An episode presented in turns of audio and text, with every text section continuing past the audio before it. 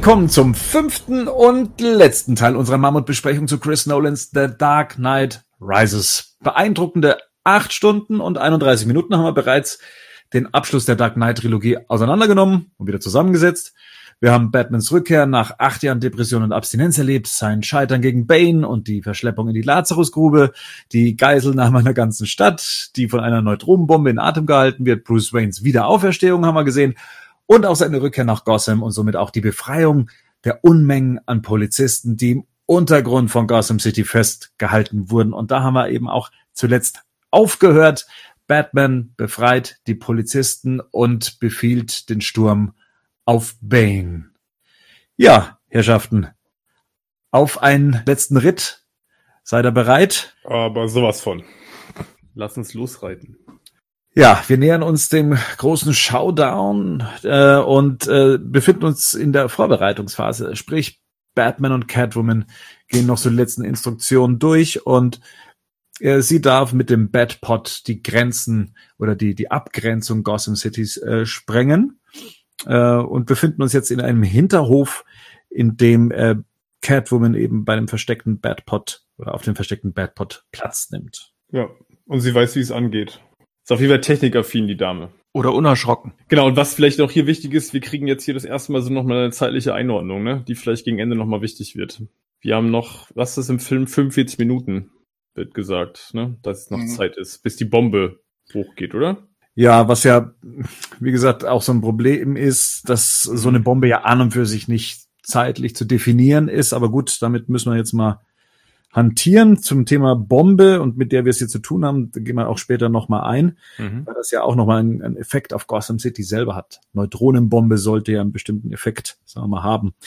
Ja, hier gibt's ja auch noch den, den schönen Dialog mit äh, Catwoman und Batman, dass ähm, sie ja auch sagt, diese Stadt schuldet ihm nichts mehr. Er sieht es ein bisschen anders, dass das Ganze ja eben noch nicht der Fall wäre, was ja äh, so ein bisschen schon in Richtung Ende geht. Also dass das Ganze erst mit seinem Tod endet. Zumindest habe ich es immer so verstanden, dass er gemeint hat, er hat noch nicht alles gegeben. Und wenn er alles gegeben hat, dann ist es dann auch sein Leben.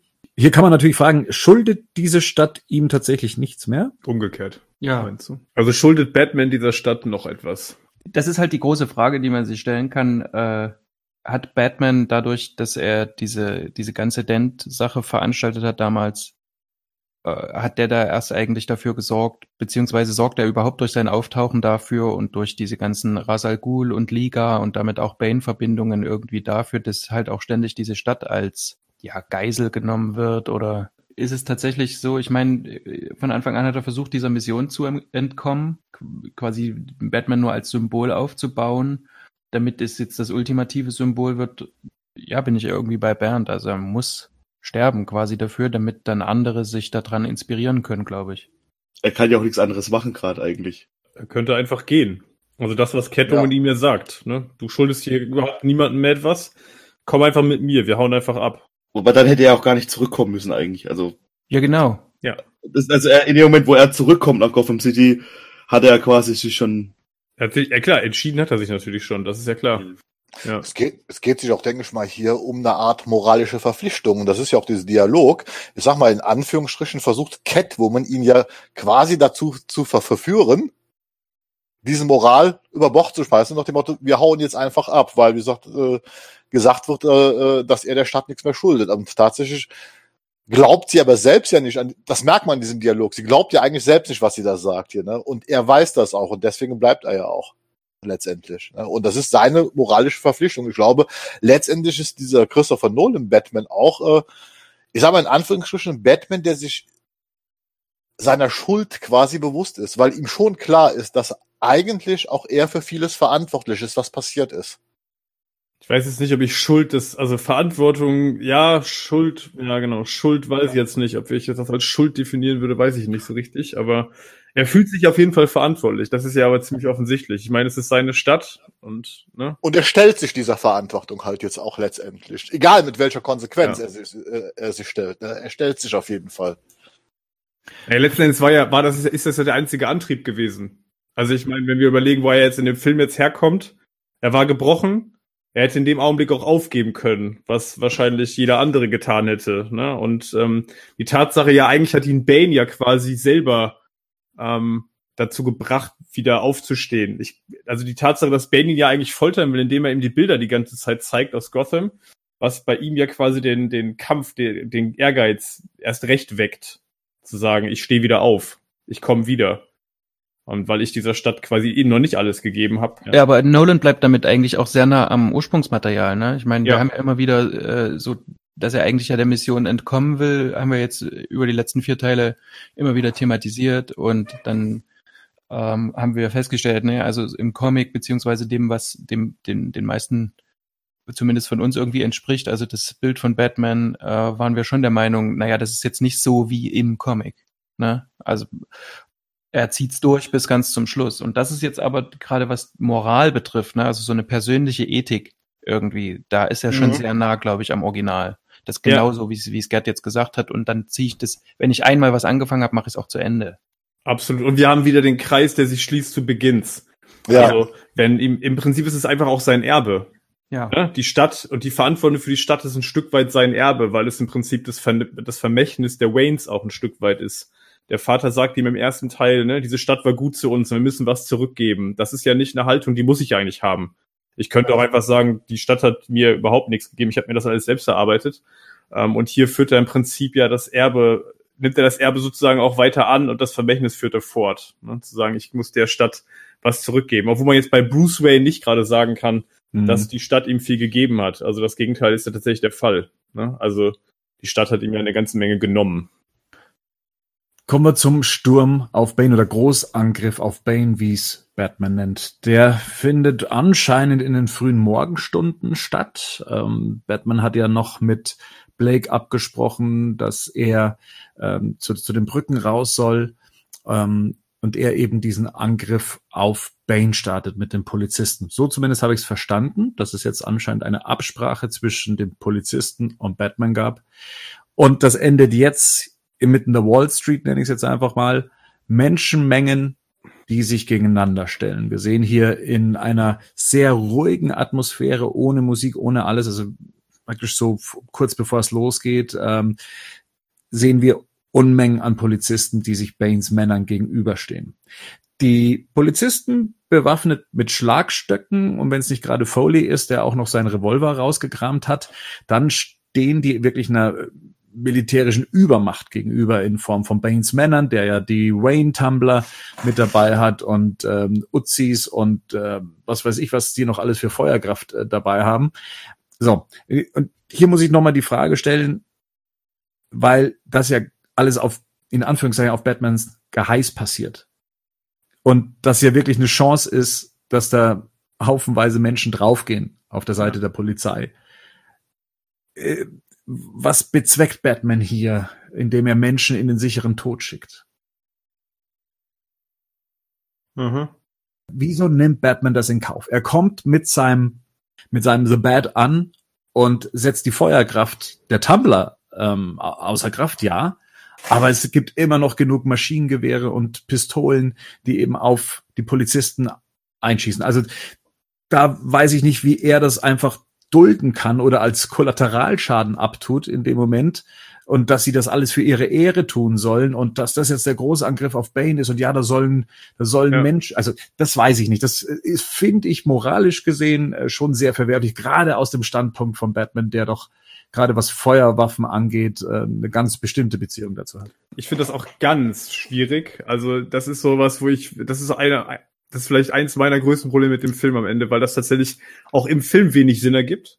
Also das ergibt einfach auch logisch betrachtet überhaupt gar keinen Sinn. Das dient ja im Prinzip nur eigentlich auf der Metaebene, um dieses Bild der Stürmung quasi zu haben. Ne? Also so ein bisschen der das Proletariat in Form der Polizei stürmt jetzt quasi ne, Richtung Mächtigen wieder. Also da haben wir wieder so ein bisschen diese Verbindung, die wir ja immer schon hatten, Geschichte zweier Städte, glaube ich, weil tatsächlich macht es im Film aus meiner Sicht überhaupt keinen Sinn. Also niemand würde tatsächlich aus taktischen Gründen eine bewaffnete Übermacht tagsüber bei Licht frontal angreifen, so wie das hier passiert. Wozu auch? Das finde ich auch, das ist das Hauptproblem. Also, ähm, dass Batman da Kollateralschäden in, äh, in Kauf nimmt, das finde ich gar nicht ganz so, finde ich gar nicht ganz so kritisch, weil es eben, das ist quasi der Endkampf. Also du hast nicht, du hast nicht mehr die Möglichkeit jetzt großartig, also es wird quasi danach keine, keine Auseinandersetzung mehr geben.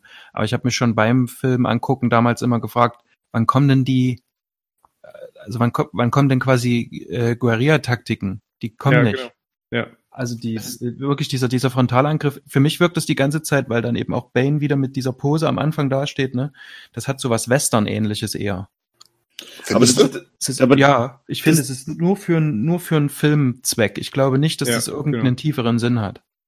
Ja, ich weiß, worauf ihr hinaus wollt, aber ihr müsst mal das Bild betrachten, um was es geht, weil, weil es hier, was hier passiert, ist, dass Batman, der Vigila Vigilante, der also verfolgt worden ist von der, von der Obrigkeit, der gibt hier der Obrigkeit, dem Staat, die Kontrolle zurück. Darum geht's eigentlich. Und das ist dieses Bild, was wir hier sehen. Und wir sehen hier den Staat, die Polizisten, schwach bewaffnet, die sich tatsächlich gegen das Chaos stellen. Darum geht es. Das ist das Bild, was wir hier gezeigt bekommen. Äh, natürlich macht das von der Logik her, wenn wir jetzt mal betrachtet, ja, die werden in den Tod geschickt und er nimmt das in Kauf.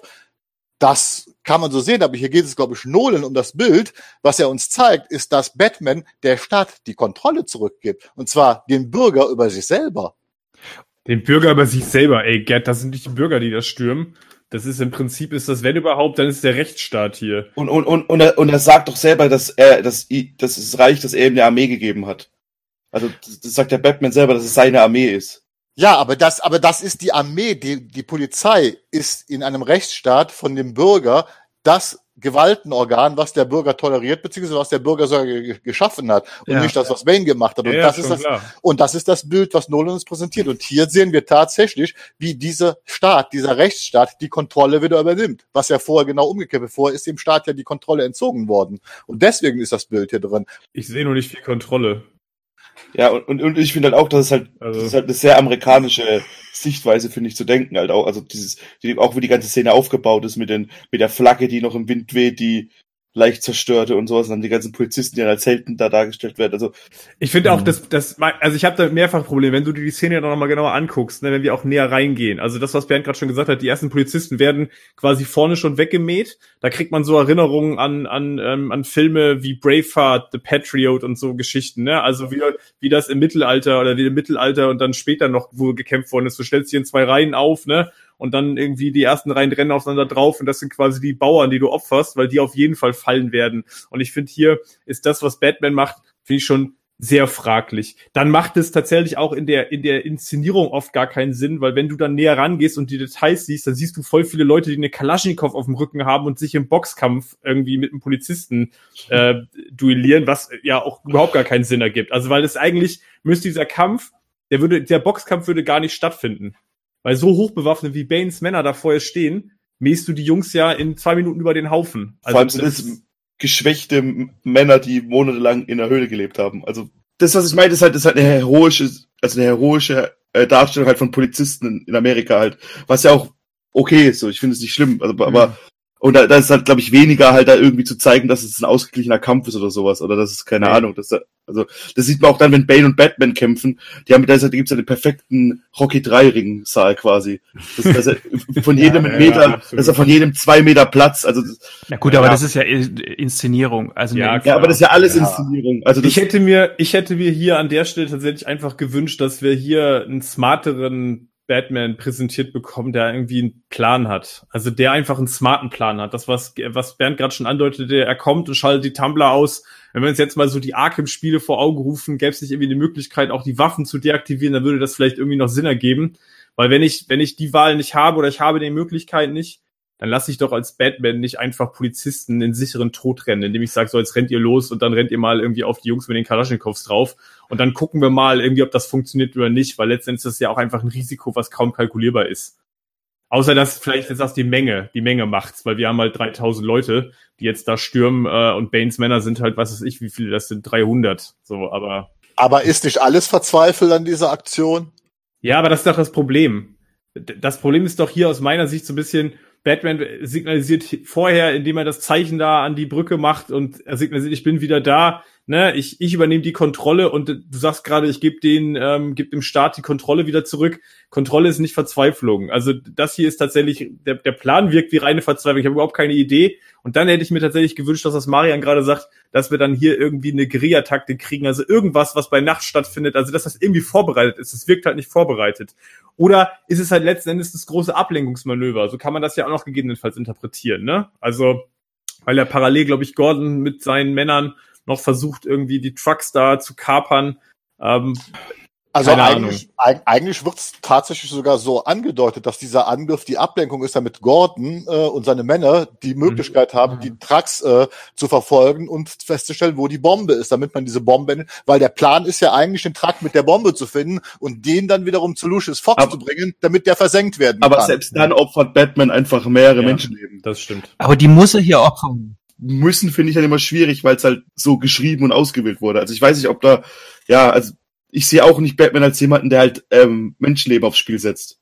Wir hatten vorher einen Batman, der Catwoman mehr oder weniger die Waffe aus der Hand geschlagen hat, ähm, damit er seinen Grundsatz durchziehen kann. Und, und hier ist es ja eine, eine umgekehrte Situation, in der eben die Leute damit konfrontiert, mit, mit bewaffneten Bane-Männern zu kämpfen und wie gesagt, der sichere Tod. Also ich tue mich das, ich, ich, ich bin mir dieser Bilder, die damit erzeugt werden sollen, absolut klar. Ja, und mhm. das ja. ist auch beeindruckend. Das ist beeindruckend inszeniert und wenn man nicht drüber nachdenkt, dann ja, kommt das auch bestimmt äh, dem, dem einen oder anderen Amerikaner oder Western-Fan und so weiter dann äh, wohlig warm vor und kommt auch gut. Aber tatsächlich haben wir gedacht, hier wird hier werden Batmans Grundsätze an sich verraten oder verratet sich Batman innerhalb des Films dann sogar sich selber, weil er sagt, okay, ohne Waffe geht's da nicht. Ich meine, wir haben wenig später ja auch noch eine Szene, in der Catwoman auch noch Waffengewalt mhm. einsetzt, die ihm das Leben rettet. Ah, das, äh, darüber sprechen wir ja dann auch noch gleich. Mir ist nur wichtig, äh, wirklich auch zu unterscheiden zwischen dem, was Gerd gesagt hat und was ihr gesagt habt. Auf der einen Seite ist es, äh, um, um mal mit Gerd zu relaten, äh, auf der einen Seite ist es ja tatsächlich wirklich das, das, das komplette Chaos einfach. Also es ist hier alles ähm, Bane hat die komplette Kontrolle. Das heißt, er hat so ein Chaos geschaffen, dass du hier nicht ohne Opfer rauskommst. Das habe ich gemeint. Was ich dann gerne hätte, ist, und das hätte man auch darstellen können, dann hätte ich gerne irgendwie mal gesehen, dass ein Batman hier vielleicht auch einfach das bespricht und sagt, wir haben keine andere Wahl als die. Also dass einfach mir klar wird ja. als Zuschauer, ich nehme das nicht einfach ähm, ne, billig in Kauf, bin nicht billig in Kauf, sondern ich muss das machen, weil es wirklich tatsächlich die einzige Möglichkeit wäre, wo ich das würde, das würde dem ja eine komplett andere Konnotation geben. Das kriege ich nicht erzählt, sondern das ist jetzt der Plan. Äh, das ist sein Plan, so, indem er, und da bin ich komplett bei Bernd, eigentlich sein Kodex letztendlich indirekt verrät. Er tut es zwar nicht selber, aber er nimmt es halt hier in Kauf und lässt halt andere für sich sozusagen sterben und für die Sache, wo ich halt sage, ja, wenn ich, wenn ich das, wenn er das für sich selber entscheidet, das ist eine Sache. Wenn er das hier mit lauter Polizisten irgendwie macht, finde ich, ist das auf jeden Fall fragwürdig der Batman-Weg war eigentlich, wäre eigentlich ein anderer. Ja. Irgendjemand sagt, wir müssen uns opfern, um das Bessere und dann sagt irgendwie Batman sowas wie, heute wird kein Blut mehr vergossen. Ich hätte es von Batman anders erwartet, ehrlich gesagt. Also ja. diese eine Szene, in der er die Tumblr äh, via EMP, verm äh, vermute ich jetzt mal, dann äh, deaktiviert hat und vorher diese hohe Spannung aufgebaut wurde, in dem man jetzt auch als Zuschauer denkt, okay, jetzt wird gleich Blut fließen und die Polizei hat jetzt eh keine Chance. Ja, wenn man dieses Szenario etabliert hätte und dann kommt Batman und löst diese Situation völlig anders. Das wäre das, was ich von Batman äh, erwartet hätte. Er hätte ja. schon längst einen Plan gehabt, der ja. über über das hinausgeht, die Ablenkung durch die Polizisten eventuell und dann löst er durch etwas Durchdachtes dann eben diesen, diesen großen Konflikt. Das wäre das, was ich von Batman erwartet hätte und nicht es dann tatsächlich auf die große Konfrontation auch tatsächlich hinauslaufen zu lassen, um sich jetzt diesen Ring zu schaffen. Und zu dem möchte ich jetzt kurz kommen. Und zwar mhm haben wir ja jetzt das Thema oder schon öfters mal angesprochen, Batman-Kostüme im, im Hellen. Und ich weiß, der ein oder andere von euch hat da ein größeres Problem damit. Ein Batman-Kostüm bei Tageslicht, No-Go. Ist jetzt für mich ehrlich gesagt gar nicht mal so das große Problem. Also ich äh, finde das Nolan-Kostüm und das Bale-Kostüm oder eben dieses, dieses Dark Knight-Kostüm, äh, das eher schon optimiert wurde für Tageslicht, nennen wir es mal so. Ich glaube, mit dem Batman Begins-Kostüm war Nolan nie zufrieden, weil er meinte, er hätte es nie bei Tageslicht oder auch in der Verhörszene mit dem Joker zeigen können. Dementsprechend war das einer der Ansprüche, das Kostüm ähm, Tageslicht festzumachen, nenne ich es mal so. Ähm, und jetzt kommt es auch zum Einsatz. Und ich denke auch, okay, das Prinzip Batman kann ja nicht sein, dass er nur nachts unterwegs ist, wenn tagsüber Verbrechen stattfinden Also wenn es ihn braucht, dann muss er ja auch tagsüber raus. Also von dem her ist das ein Grundsatz, wo ich sage, okay, an dem krankt die Figur Batman eh so ein bisschen. Habt ihr, habt ihr tatsächlich mit der, mit der Darstellung des Kostüms bei Tageslicht so ein Problem? Und wenn ja, warum?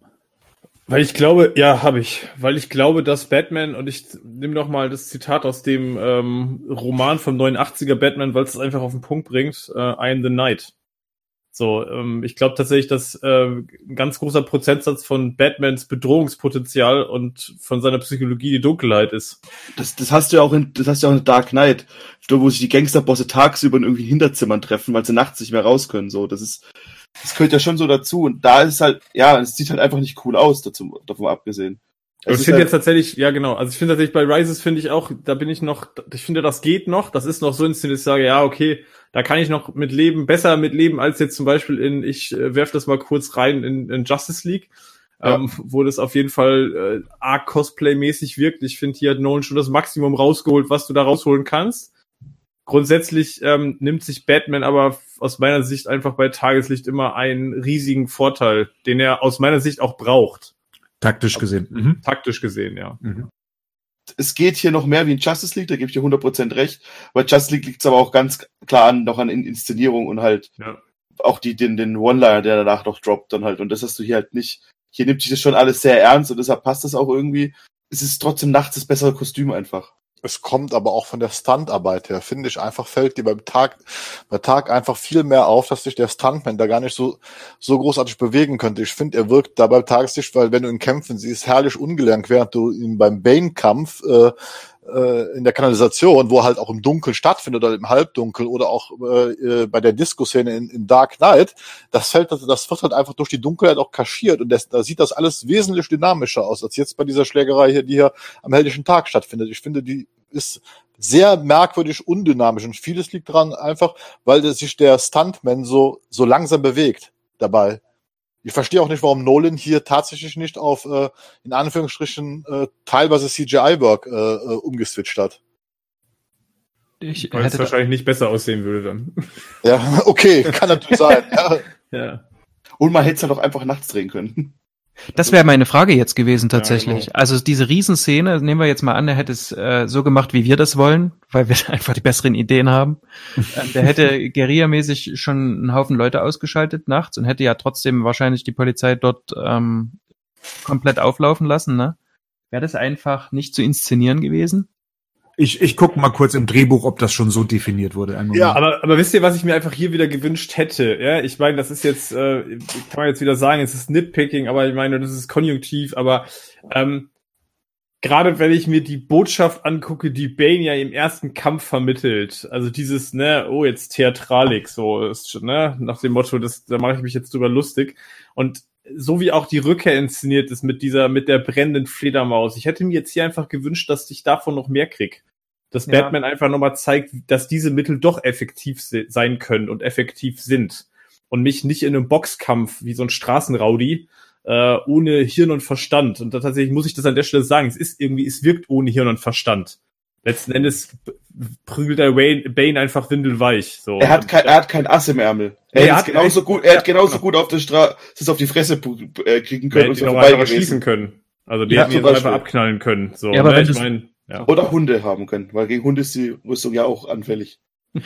Wenn du so tief in, ins Detail gehst, dann kannst du aber auch äh, genauso sagen, ja, er hat ja schon alles probiert. Also der, er hat ja gesehen, dass er mit Theatralik und den alten Mitteln nicht äh, gegen aber, Bane ankommt, sondern dass er sein altes Ich. Ja, aber genau. das Ding ist ja, er war ja nicht sein altes Ich. Er hat ja das, sich nicht darauf verlassen, irgendeinen Plan zu haben, sondern er ist ja auch in den ersten Kampf genauso kopflos gegangen. Im Endeffekt siehst du ja keinen Unterschied zum ersten Kampf wie jetzt. Außer, dass man halt die ganze Zeit hört, dass er auf Metall schlägt, weil er auf die Maske mehr schlägt. Scheinbar. Ja, ist, ich meine, das ist jetzt seine einzige Taktik, so gefühlt, wenn wir jetzt sagen, ne, er schlägt jetzt bewusst irgendwie auf die Maske. Ähm, das ist der, das ist der Plan, ähm, der am Ende ja auch tatsächlich ich sag jetzt mal, wir greifen wieder nicht zu viel vorgreifen, was ja theoretisch auch funktioniert hätte, jetzt nur gegen Bane alleine. Ähm, ja, wir, ich, wir müssen das jetzt auch vielleicht nicht weiter im Detail ausreizen. Mhm. Ich glaube tatsächlich, dass ich mir für diesen Beginn des Showdowns hätte ich mir einfach einen ähm, taktisch cleverer agierenden Batman gewünscht. Ich glaube, vielleicht ist es aber einfach mein Bild, was ich von Batman habe, dass der Typ, der mit Plan da reingeht, dass der Typ, der da rational reingeht, dass der Typ, der nicht zulässt, dass da Polizisten geopfert werden. Das ist der Typ, der seine Technik-Gadgets irgendwie sinnvoll einsetzt, ähm, um sowas wie Kollateralschäden zu vermeiden. Und wenn ich die ganze Zeit diesen Kodex gelebt kriege, ähm, und ihn ja vorher auch selten bei Tag irgendwie sehe, ähm, dann hätte ich das jetzt hier gerne auch fortgesetzt. Also hier geht so ein bisschen raus aus, aus, aus meinem persönlich, persönlichen Batman-Schema. Ja. Vielleicht noch ergänzend, also im Drehbuch steht tatsächlich äh, Dawn. Mhm. Also Morgengrauen. Mhm.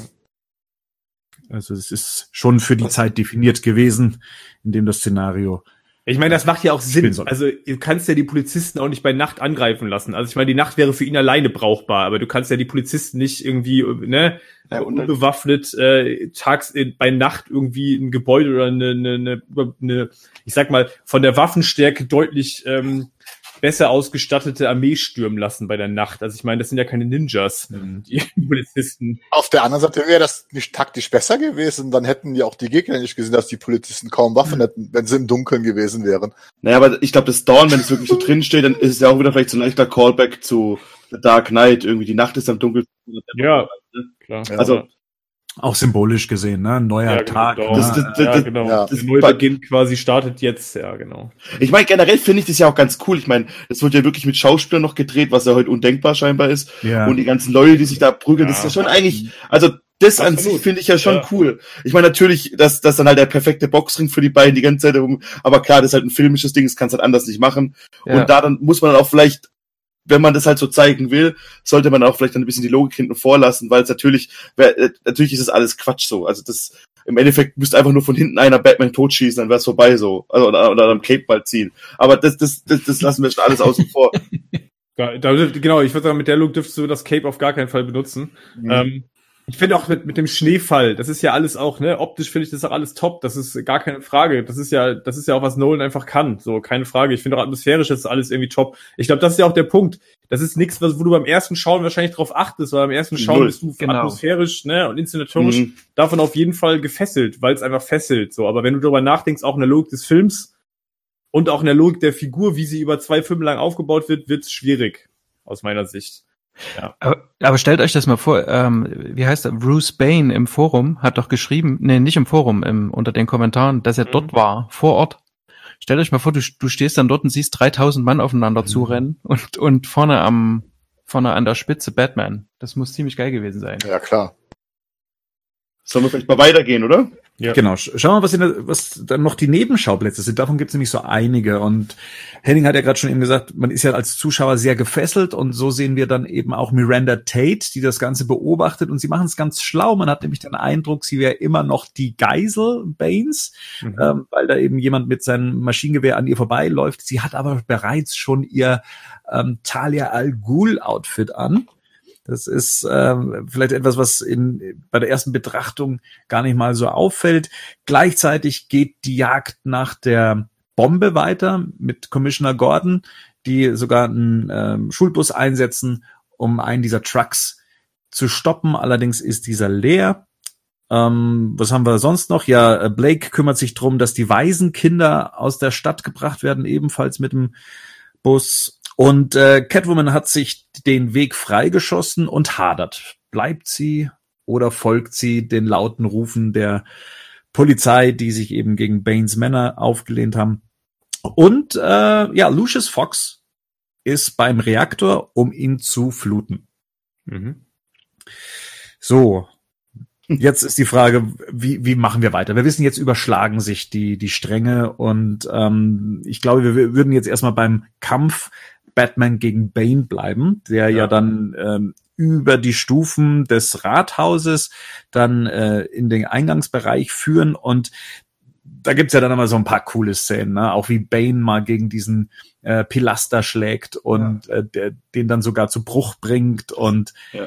also da gibt's schon so richtig coole, coole Moves, die auch richtig so ins, ins Mark treffen, finde ich.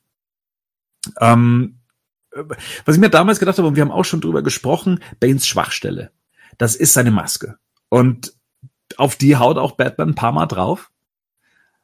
Und ähm, man hat sich damals schon immer gedacht, so wird wird so enden mit Bane, bevor man den Film gesehen hat, wird wird das das sein? Batman schlägt da ein paar Mal drauf und das war's dann mit ihm. Ja, mehr oder weniger. Aber ich finde, man bekommt es gar nicht so wirklich mit, dass das seine Schwachstelle war, die ihn dann zum Boden zwingt oder auf den Boden Aber- zwingt. Also er, er wird halt immer roter und hat mehr Adern am Kopf und er wird halt schon sauer, wenn, wenn man mal drauflegt. Es ist halt bloß auffällig bei dem Kampf, dass man es halt so deutlich hört halt die ganze Zeit, ne? Hm. Aber er wird ja schon deutlich wütender, so wenn das Ding kaputt ist. Das finde ich schon, also ich glaube, wie das Tom Hardy allein gemacht haben muss, finde ich schon beeindruckend. Mhm. Weil er zum Schluss eine richtig rote Birne einfach hat. Also, das finde ich schon, und dann auch wie, also auch dann gerade wie er dann ausrastet und dann, was du gerade meintest, diese, diesen Pfosten da kaputt schlägt. Das ist schon echt cool. Also ich weiß noch, dass ich damals im Kino gesessen bin mit meinem Kumpel, mit dem ich den geguckt habe, und uns beide so, so grinsend zugenickt hatten. Weil wir das dann schon Ja. irgendwie ganz geil fanden. Also, Ah, ich hätte mir halt ein bisschen mehr die Funktionsweise dieser Maske erklärt gewünscht. Also da, damit ich verstehe, was ihn jetzt da gerade so arg schwächt oder was ihn jetzt da äh, auf, auf den Boden zwingt. Und Batman scheint da ja tatsächlich draufgehauen zu haben und das, das war es auch. Und wir hören mal am Anfang des Films, dass es äh, riesige Schmerzen äh, für ihn bedeutet, wenn er diese Maske abnehmen würde. Aber ja, was diese Maske ja macht, hat man auch schon drüber gesprochen, wisst man nicht wirklich. Doch, doch, ich habe Ähm, was gefunden. Okay. Ähm, Nolan hat in einem, in einem Interview gesagt, dass die ihn tatsächlich mit Anästhetikum versorgt. Ja, das, das betäubt, also das betäubt seine Schmerzen, oder? genau, genau. Mhm. Aber das war leider im Film für mich auch nicht sichtbar. Ich habe gedacht, Ja. das hält seinen Kiefer zusammen irgendwie und er kann dadurch nur nur noch, äh, also er kann nur dadurch gut atmen, habe ich irgendwie gedacht. Aber offensichtlich lässt in dem Moment sofort äh, irgend so was Anästhetisches nach. Also der ist sofort voller Schmerzen.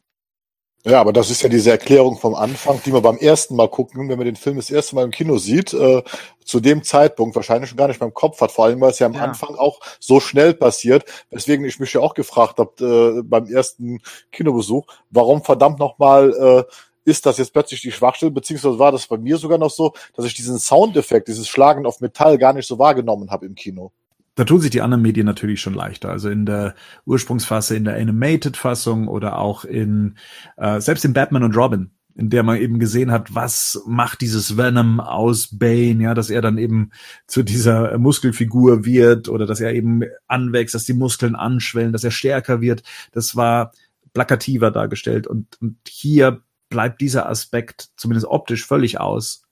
Das, das Problem ist halt, glaube ich, so ein bisschen, dass Nolan beim Joker sehr gut damit gefahren ist, nichts über den Joker zu erklären. Und bei Bane hätte es vielleicht geholfen, wenn man ein bisschen mehr bekommen hätte. Vielleicht. Wobei wir schon deutlich mehr von Bane wissen als vom Joker. Das stimmt, das stimmt. Besonders, besonders jetzt auch, äh, in dem ja der Spruch umgedreht wird, in dem Batman äh, Bane die Erlaubnis zum Sterben gibt, sobald er ihm gesagt hat, wo der Zünder! steckt. Und Das ist auch ähm, echt schlimm, ne? Ja, im Englischen mehr als im Deutschen. Ich weiß nicht, die, die Leute haben da so eine Riesensache draus gemacht, wenn er ihn da dreimal so anschreit. Mei, ich fand das gar nicht mal so witzig. Wenn man den Hintergrund weiß, dass es ein Stimmverzerrer ist, dann ist es wieder weniger komisch. Es wirkt halt nur deswegen so komisch, weil er halt so brüllt die ganze Zeit. Und wie Henning meinte es ja auch schon, dass er eh ein bisschen Problem mit der Mundpartiert, weil die so Mhm. zusammengedrückt aussieht. Und das hast du da halt noch ein bisschen mehr halt. Also das, ja, ich kann das schon nachvollziehen. Dann auch dann Bane dann auf einmal nur noch so, wie so ein, keine Ahnung, so, so äh, nur noch dieses komische Geräusch da macht. Das ist dann, ja, das ist dann schon, das ist dann schon ein bisschen, das Beat auf jeden Fall, das lädt auf jeden Fall da- dazu ein, sich ein bisschen drüber lustig zu machen, finde ich. Finde ich überhaupt nicht. Weil du hast in der, du hast ja in der Situation dreht sich ja dieses, dieses quasi das Gewaltmonopol in die ganz andere Richtung. Also ich fand das sehr ziemlich beeindruckend, weil, also vor allem, weil wir jetzt wissen, dass er das Schmerzmittel nicht bekommt, wenn du, wenn du die ganze Zeit versorgt wirst mit irgendeinem so Medikament und das ist dann plötzlich nicht mehr da und du bist nur noch voller Schmerzen. Also.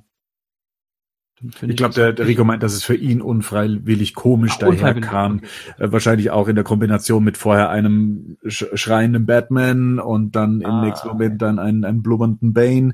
Das ähm, in, in, der- in der Konstellation macht das Okay. wahrscheinlich so einen merkwürdigen Eindruck. Jetzt kriegen wir auch wieder die Schwachstelle von diesem Batman-Kostüm zu spüren, beziehungsweise Batman bekommt es zu spüren. Und zwar wird ihm ähm, sprichwörtlich und äh, tatsächlich ähm, das Messer reingerammt. Ähm, und zwar von Miranda Tate, die sich jetzt hier als Talia Al Ghul outet. Ähm, wir, wir hatten schon mal drüber gesprochen. Also ich wusste es ja leider schon. Äh, wer war unverblümt im Kino, was das anging? Ich, ich wusste es nicht. Okay. Ich auch nicht. Ich fand das Ah, mit Glücklichen. Nö, durch irgendeine, ich bin durch irgendwas gespoilt worden vorher. Hatten wir schon mal. Hm. Der Witz bei der Sache ist, auch wenn man es nicht wusste, hat es mich nie emotional berührt, weil das so aus dem Nichts kam. Äh, und ich diese ganze Storyline schon beim ersten Gucken auch total aufgesetzt fand, äh, dass ich das tatsächlich äh, sogar lieber gewusst hätte, weil dann wäre mir zumindest der Grund für diese Storyline klar geworden. Das emotionale Berühren, also diese Fallhöhe, die ja dann eben die, ich nenne es jetzt mal Sexszene zwischen Bruce Wayne und, und Miranda Tate hatte, die sich dann eben als ja, großer Feind, also äh, der Feind in meinem Bett so äh, gesehen, dann entpuppt ist tatsächlich ein bisschen schwer, aber darüber haben wir schon gesprochen. Es ist halt, wenn man die Figuren nicht gut genug etablieren kann, dann ja. ähm, wirkt das gar nicht so schockierend, wie es hätte sein können. Da hat einfach keinen Impact. Ne? Ja. So, du hast halt die Connection zu der Figur nicht, die ja. Chemie zwischen den beiden wird nicht vernünftig aufgebaut. Das haben wir ja in dem Teil, wo die Szene vorkam, ja schon besprochen.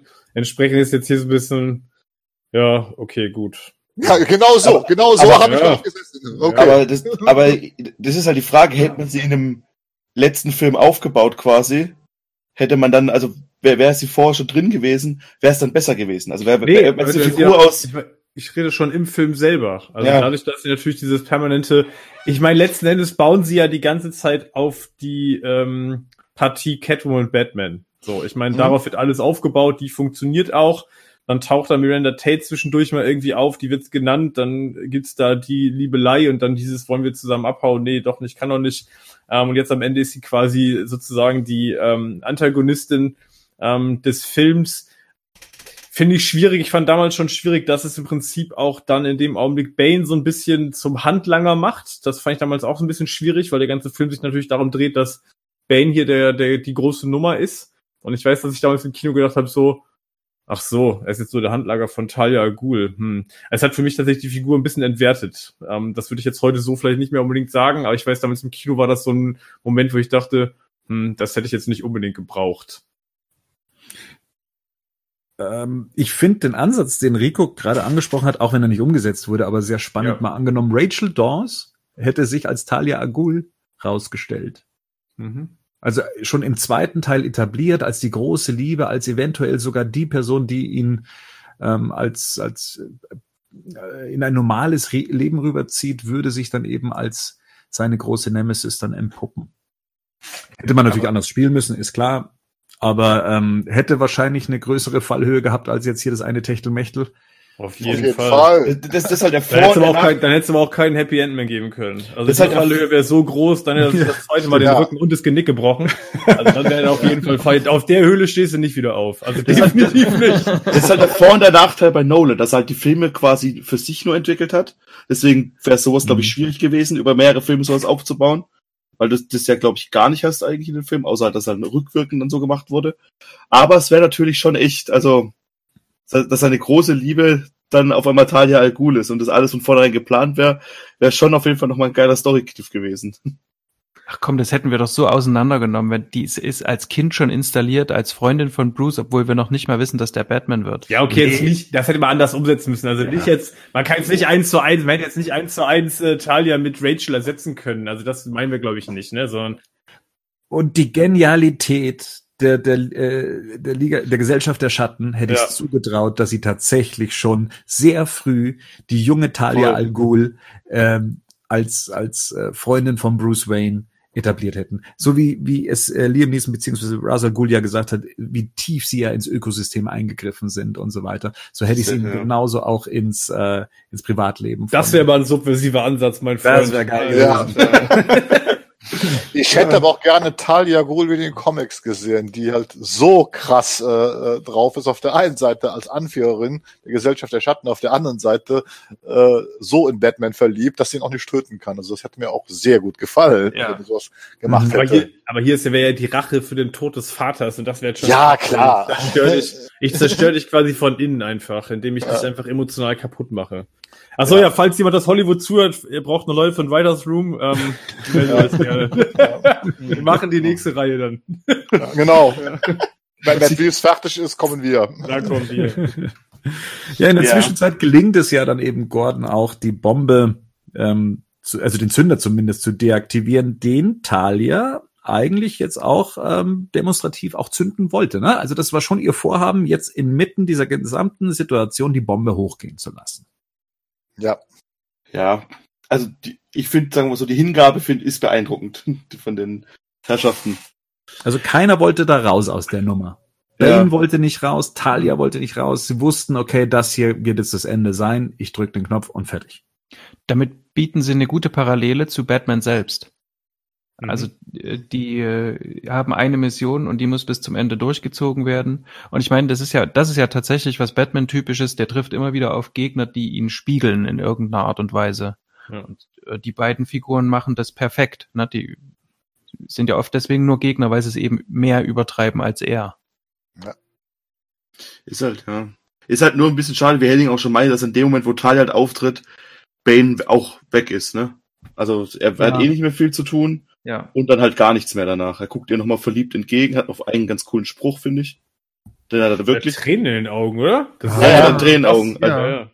Schon. Und finde ich richtig cool. Also ähm, Ja. das hat mir schon immer gut gefallen, wie er dann eben genau diese Tränen in den Augen hat, weil das die- dieser eine Moment recht viel sagt.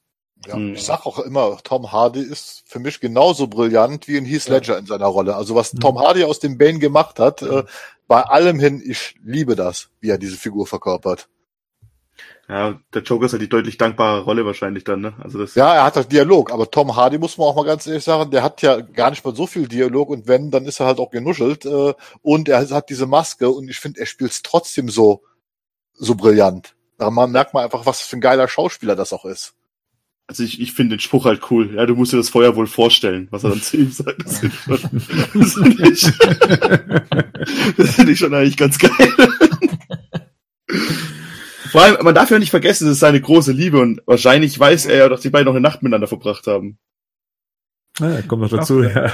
Also, deswegen, ja. Das, das stimmt, das geht eigentlich viel zu schnell. Ich, ähm, Mhm. Im Vorhinein hatte ich noch Batman Vengeance gelesen. Da geht's um äh, Bane Vengeance heißt es. Mhm, Äh, ja. Da versucht Bane quasi aufzusteigen innerhalb der Liga zum, zum Nachfolger von Ra's al Ghul. Weiß nicht, ob ihr den Comic kennt. Ja. Und äh, das hat, also das hat mich hier wirklich dann alles sehr dran erinnert, weil ich fand diese ganze Talia-Geschichte in dem Film, das bin ich jetzt nicht so angetan von, weil die so eben ne, so oberflächlich dort platziert ist. Aber das hat mich dann schon abgeholt. Also dieser Moment und eben wie gesagt auch diese Spiegelung von diesem von diesem Comic.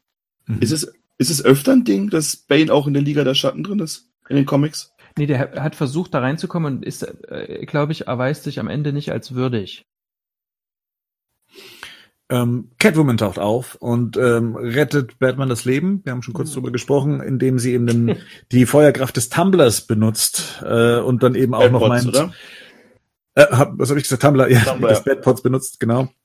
Und sie dann eben auch meint, okay, man müsste nochmal über seine äh, keine Waffenpolicy sprechen. Ähm, Ja, Auch schwierig. Vor allem, wenn man, wenn, wenn er halt danach mit ihr halt dann quasi happily ever after ist, so, ne? Also ein bisschen, naja, es ist ja nur ihre Meinung. also in den Arkham-Spielen Arkham wäre Selina Kyle auch im Gefängnis gelandet danach. Also ich finde es eher, ich finde es eher krass. Ähm, das war zum Beispiel eine Szene, über die ich mich damals im Kino richtig geärgert habe, weil im Prinzip ist die, ist jetzt hier der, ist die, ist die letzte Stufe der äh, Demontage Banes, also als Figur. Erst wird er zum Handlanger degradiert Ja, und jetzt wird einfach über den Haufen geballert. ja, das Also ich fand hab- ich auch. Tatsächlich muss ich sagen, ich kenne Mhm. wenig Filme, wo mit einem Antagonisten, mit dem so viel Zeit verbracht wird, den aufzubauen Ja. ähm, und den in Position zu bringen, dass er so abserviert wird, ist schon wirklich krass. Eigentlich im Prinzip im Vorbeigehen. Ja. Also ohne größeren Showdown, ohne größere Dramaturgie, einfach mal einen Haufen geballert und das war's. Also ich habe im Kino erst noch gedacht, okay, kommt der jetzt noch mal wieder, aber das kann ja nicht sein. Irgendwie, die hat den halt ne, aus irgendwie zehn Metern über Ja. den Haufen geschossen. Ähm, und dann und dann wird das Ganze noch quasi mit einem, ich finde, für Nolan-Verhältnissen relativ billigen One-Liner noch Ja. irgendwie gekappt. Also das finde ich eine Szene, die, die, ganz ehrlich, die gefällt mir auch heute immer noch gar nicht. Also ich finde es ganz schlimm. Es wäre halt schöner mit der Geschichte, die man gerade gehört hat, wenn er sich, wenn, wenn quasi, keine Ahnung, blöd gesagt, Catwoman will Talia totschießen und, äh, Bane schmeißt sich davor. Irgendwie sowas. Irgend, wisst ihr, was ich meine? So ein bisschen Ja, irgendwie, das wäre eine gute. Um Ja. diese, um diese ganze Liebesgeschichte so, das wäre dann auch irgendwie noch ganz witzig, weil dann ist Catwoman noch so ein bisschen eifersüchtig. war jetzt überspitzt dazu gesagt. Und, und dann stirbt halt quasi Bane in den Arm von Talia, was schon eine schöne, also so wie ich es mir vorstelle, wäre es auf jeden Fall eine schöne, rundere Szene gewesen. Also ich finde, hier merkt man tatsächlich, dass halt an der Stelle der Film einfach, ähm, hier nimmt er ja nochmal Fahrt auf.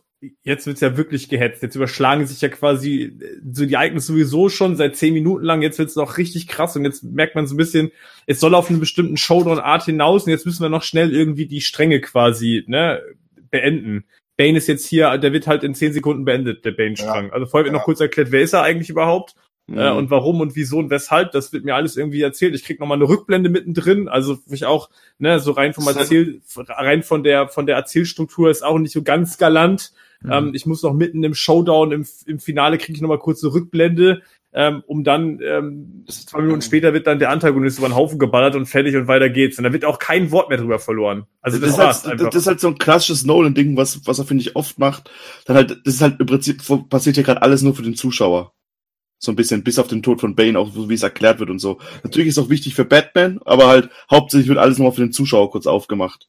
Und dann halt so kurz weggezogen. Und das Und dann kommt die Erkenntnis, dass Bane gar nicht der Bösewicht war, Ja. sondern man, man, man sitzt dann da im Kino beim ersten Mal gucken und sieht das und hat vorher schon mitbekommen, oh, das ist jetzt Talia al Ghul, oh, und dann hat man diese bittere Erkenntnis, wie, das ist jetzt der Endgegner? Sie ist jetzt der Endgegner? Nö. So habe ich da gesessen. Das war also so für mich das Allerschlimmste dabei, weißt du, weil du hast halt diesen tollen Bösewicht und du, wie Henning schon sagte, der wird so abserviert, das ist unwürdig. der Bösewicht ist in dem Moment einfach eher die Atombombe und die Zeit. Und nicht die Figuren irgendwie. Der Bane wird, wie gesagt, er wird erst zum Henchman gemacht und dann wird er Ja. auch wie ein Henchman abserviert. Also Ja. das hättest du mit einem normalen, mit einem, mit einem Antagonisten der Qualität, so wie er vorher im Film stattgefunden hat und agiert hat, hättest du das nicht gemacht. Nein, machst du nicht auch. Genau, schauen wir mal, was die in der Zwischenzeit machen. Zum Beispiel, Talia ist äh, jetzt in einem Tumblr unterwegs und schießt sich den Weg frei. Hier verliert auch Foley äh, dann sein Leben als Polizist. Ähm, da muss man sagen, da gab es bei den Dreharbeiten, hat man auch gesehen, wie er gestorben ist. Da ist er nämlich äh, krass überfahren worden vom Tumblr. Ähm, eine Szene, die man hier etwas unglücklich, sagen wir mal, zensiert hat, würde ich mal meinen. Wahrscheinlich eine Selbstzensur, damit man ja nicht irgendwie in ein anderes Rating hochsteigt. Ich weiß nicht, ob überfahren so eine, ja, so eine, so eine krasse Konsequenz nach sich ziehen würde, gleich äh, eine Stufe höher zu schalten, was das Rating angeht. Aber das hat mir damals schon nicht so ganz gut gefallen, weil man hört nur irgendwie, als Talia sagt hier, äh, eröffne das Feuer, schaltet sie alle aus. Ähm, dann hört man nur bam, bam, bam, bam, bam, bam und im nächsten Moment geht eine Kamerafahrt über Foley hinweg, wie er tot da liegt. Also, ähm, Gewalt dürfte nicht das Problem gewesen sein. ja. Also, Weil, also, also, also ich sag mal so, mit der Gewaltdarstellung, um ein R-Rating zu bekommen, äh, da musst du schon einiges machen. Also das ist bei den Amerikanern ja dann eher das berühmte F-Wort, die berühmte Fuck-Bomb, die halt äh, das Rating höher schafft. Aber mit der Gewalt, also ich glaube eher, das ist wieder so, so ein typisches Null-Schnitt-Problem einfach, was er hat. Und Blake versucht weiterhin, ähm, die Kinder in dem Schulbus aus der Stadt rauszubekommen, legt sich da eben mit dem, ich, ich nenne es jetzt mal Grenzschutz an, ähm, der eben auch das Feuer auf ihn warnenderweise eröffnet. Also da eskaliert die Situation ein wenig und ähm, er selbst merkt immer mehr, dass er nicht Polizist sein möchte oder zumindest sich nicht an die Regeln halten möchte. Äh, zumindest glaube ich, soll das die Szene so ein bisschen widerspiegeln, dass hier die eigenen Männer auf ihn schießen oder sagen wir mal das äh, eigene Gewerk auf ihn schießt. aber ich finde, es ist super gespielt alles. Also auch, wie er dann da dieses, diese, diese, die, die Hoffnung verliert, wie er dann auch so rüberguckt und rüberschreit, als er Mhm. die Brücke zusammenstürzt. Ich finde, das- also, ja, das ist halt das bei, bei dem Film halt, du hast halt, das große Ganze ist echt schwierig, aber du hast so einzelne Versatzstücke, die wirklich richtig gut sind. Und ich finde das, du, du, merkst richtig, wie er da verzweifelt ist mit den, und dann auch, ich meine, die, die Situation könnte ja kaum dramatischer sein, ne? Mit den Kindern noch hinten im Schulbus, von, Ja. aus dem Weißen raus, dann diese, dann die Polizisten, die wissen, okay, es geht gleich die Atombombe rum, das ist dann- eine komplette Pattsituation einfach. Und natürlich dann halt auch, dass die halt dann sich dementsprechend halt verhalten. Also, gefällt, mochte ich schon immer die Szene. Ja. Äh, Batman jagt mit dem mit The Bat äh, jetzt den den Tumblern hinterher und ähm, eben auch mit Render Tate beziehungsweise Talia. Auch Catwoman mischt mit, also da geht ist jetzt die Action im vollen Gange. Und äh, ja, The Bat ist hier im, im großen Einsatz und hier kommt natürlich dann we also wenige äh, CGI-Effekte zum Einsatz, mehr äh, tatsächliche, tatsächliche Special Effects und ich finde das jetzt auch mit so ein paar Jahren Abstand immer noch erfrischend, Ja. Das Ja. so zu sehen. Ähm, das ist halt was anderes, als wenn es äh, nur aus dem Computer kommt. Ich mag das Badpot total. Wie es die ganze Zeit so rumkullert so seitlich und so. Und dann, Mhm. also, das ist schon echt cool eingesetzt und auch gerade die Action viel geiler eigentlich als in der Dark Knight, wo das eigentlich viel präsenter war, das Badpot. Aber wie es ist da fast so ein Transformer-mäßig, sich dann so die Kurve legt und sich wieder umdreht und so. Das fand ich schon immer eigentlich ganz geil. Ja, an und für sich kommen, an, an und für sich kommen hier drei Batman-Fahrzeuge zum Einsatz. Tumblr, Batpod und The Bat.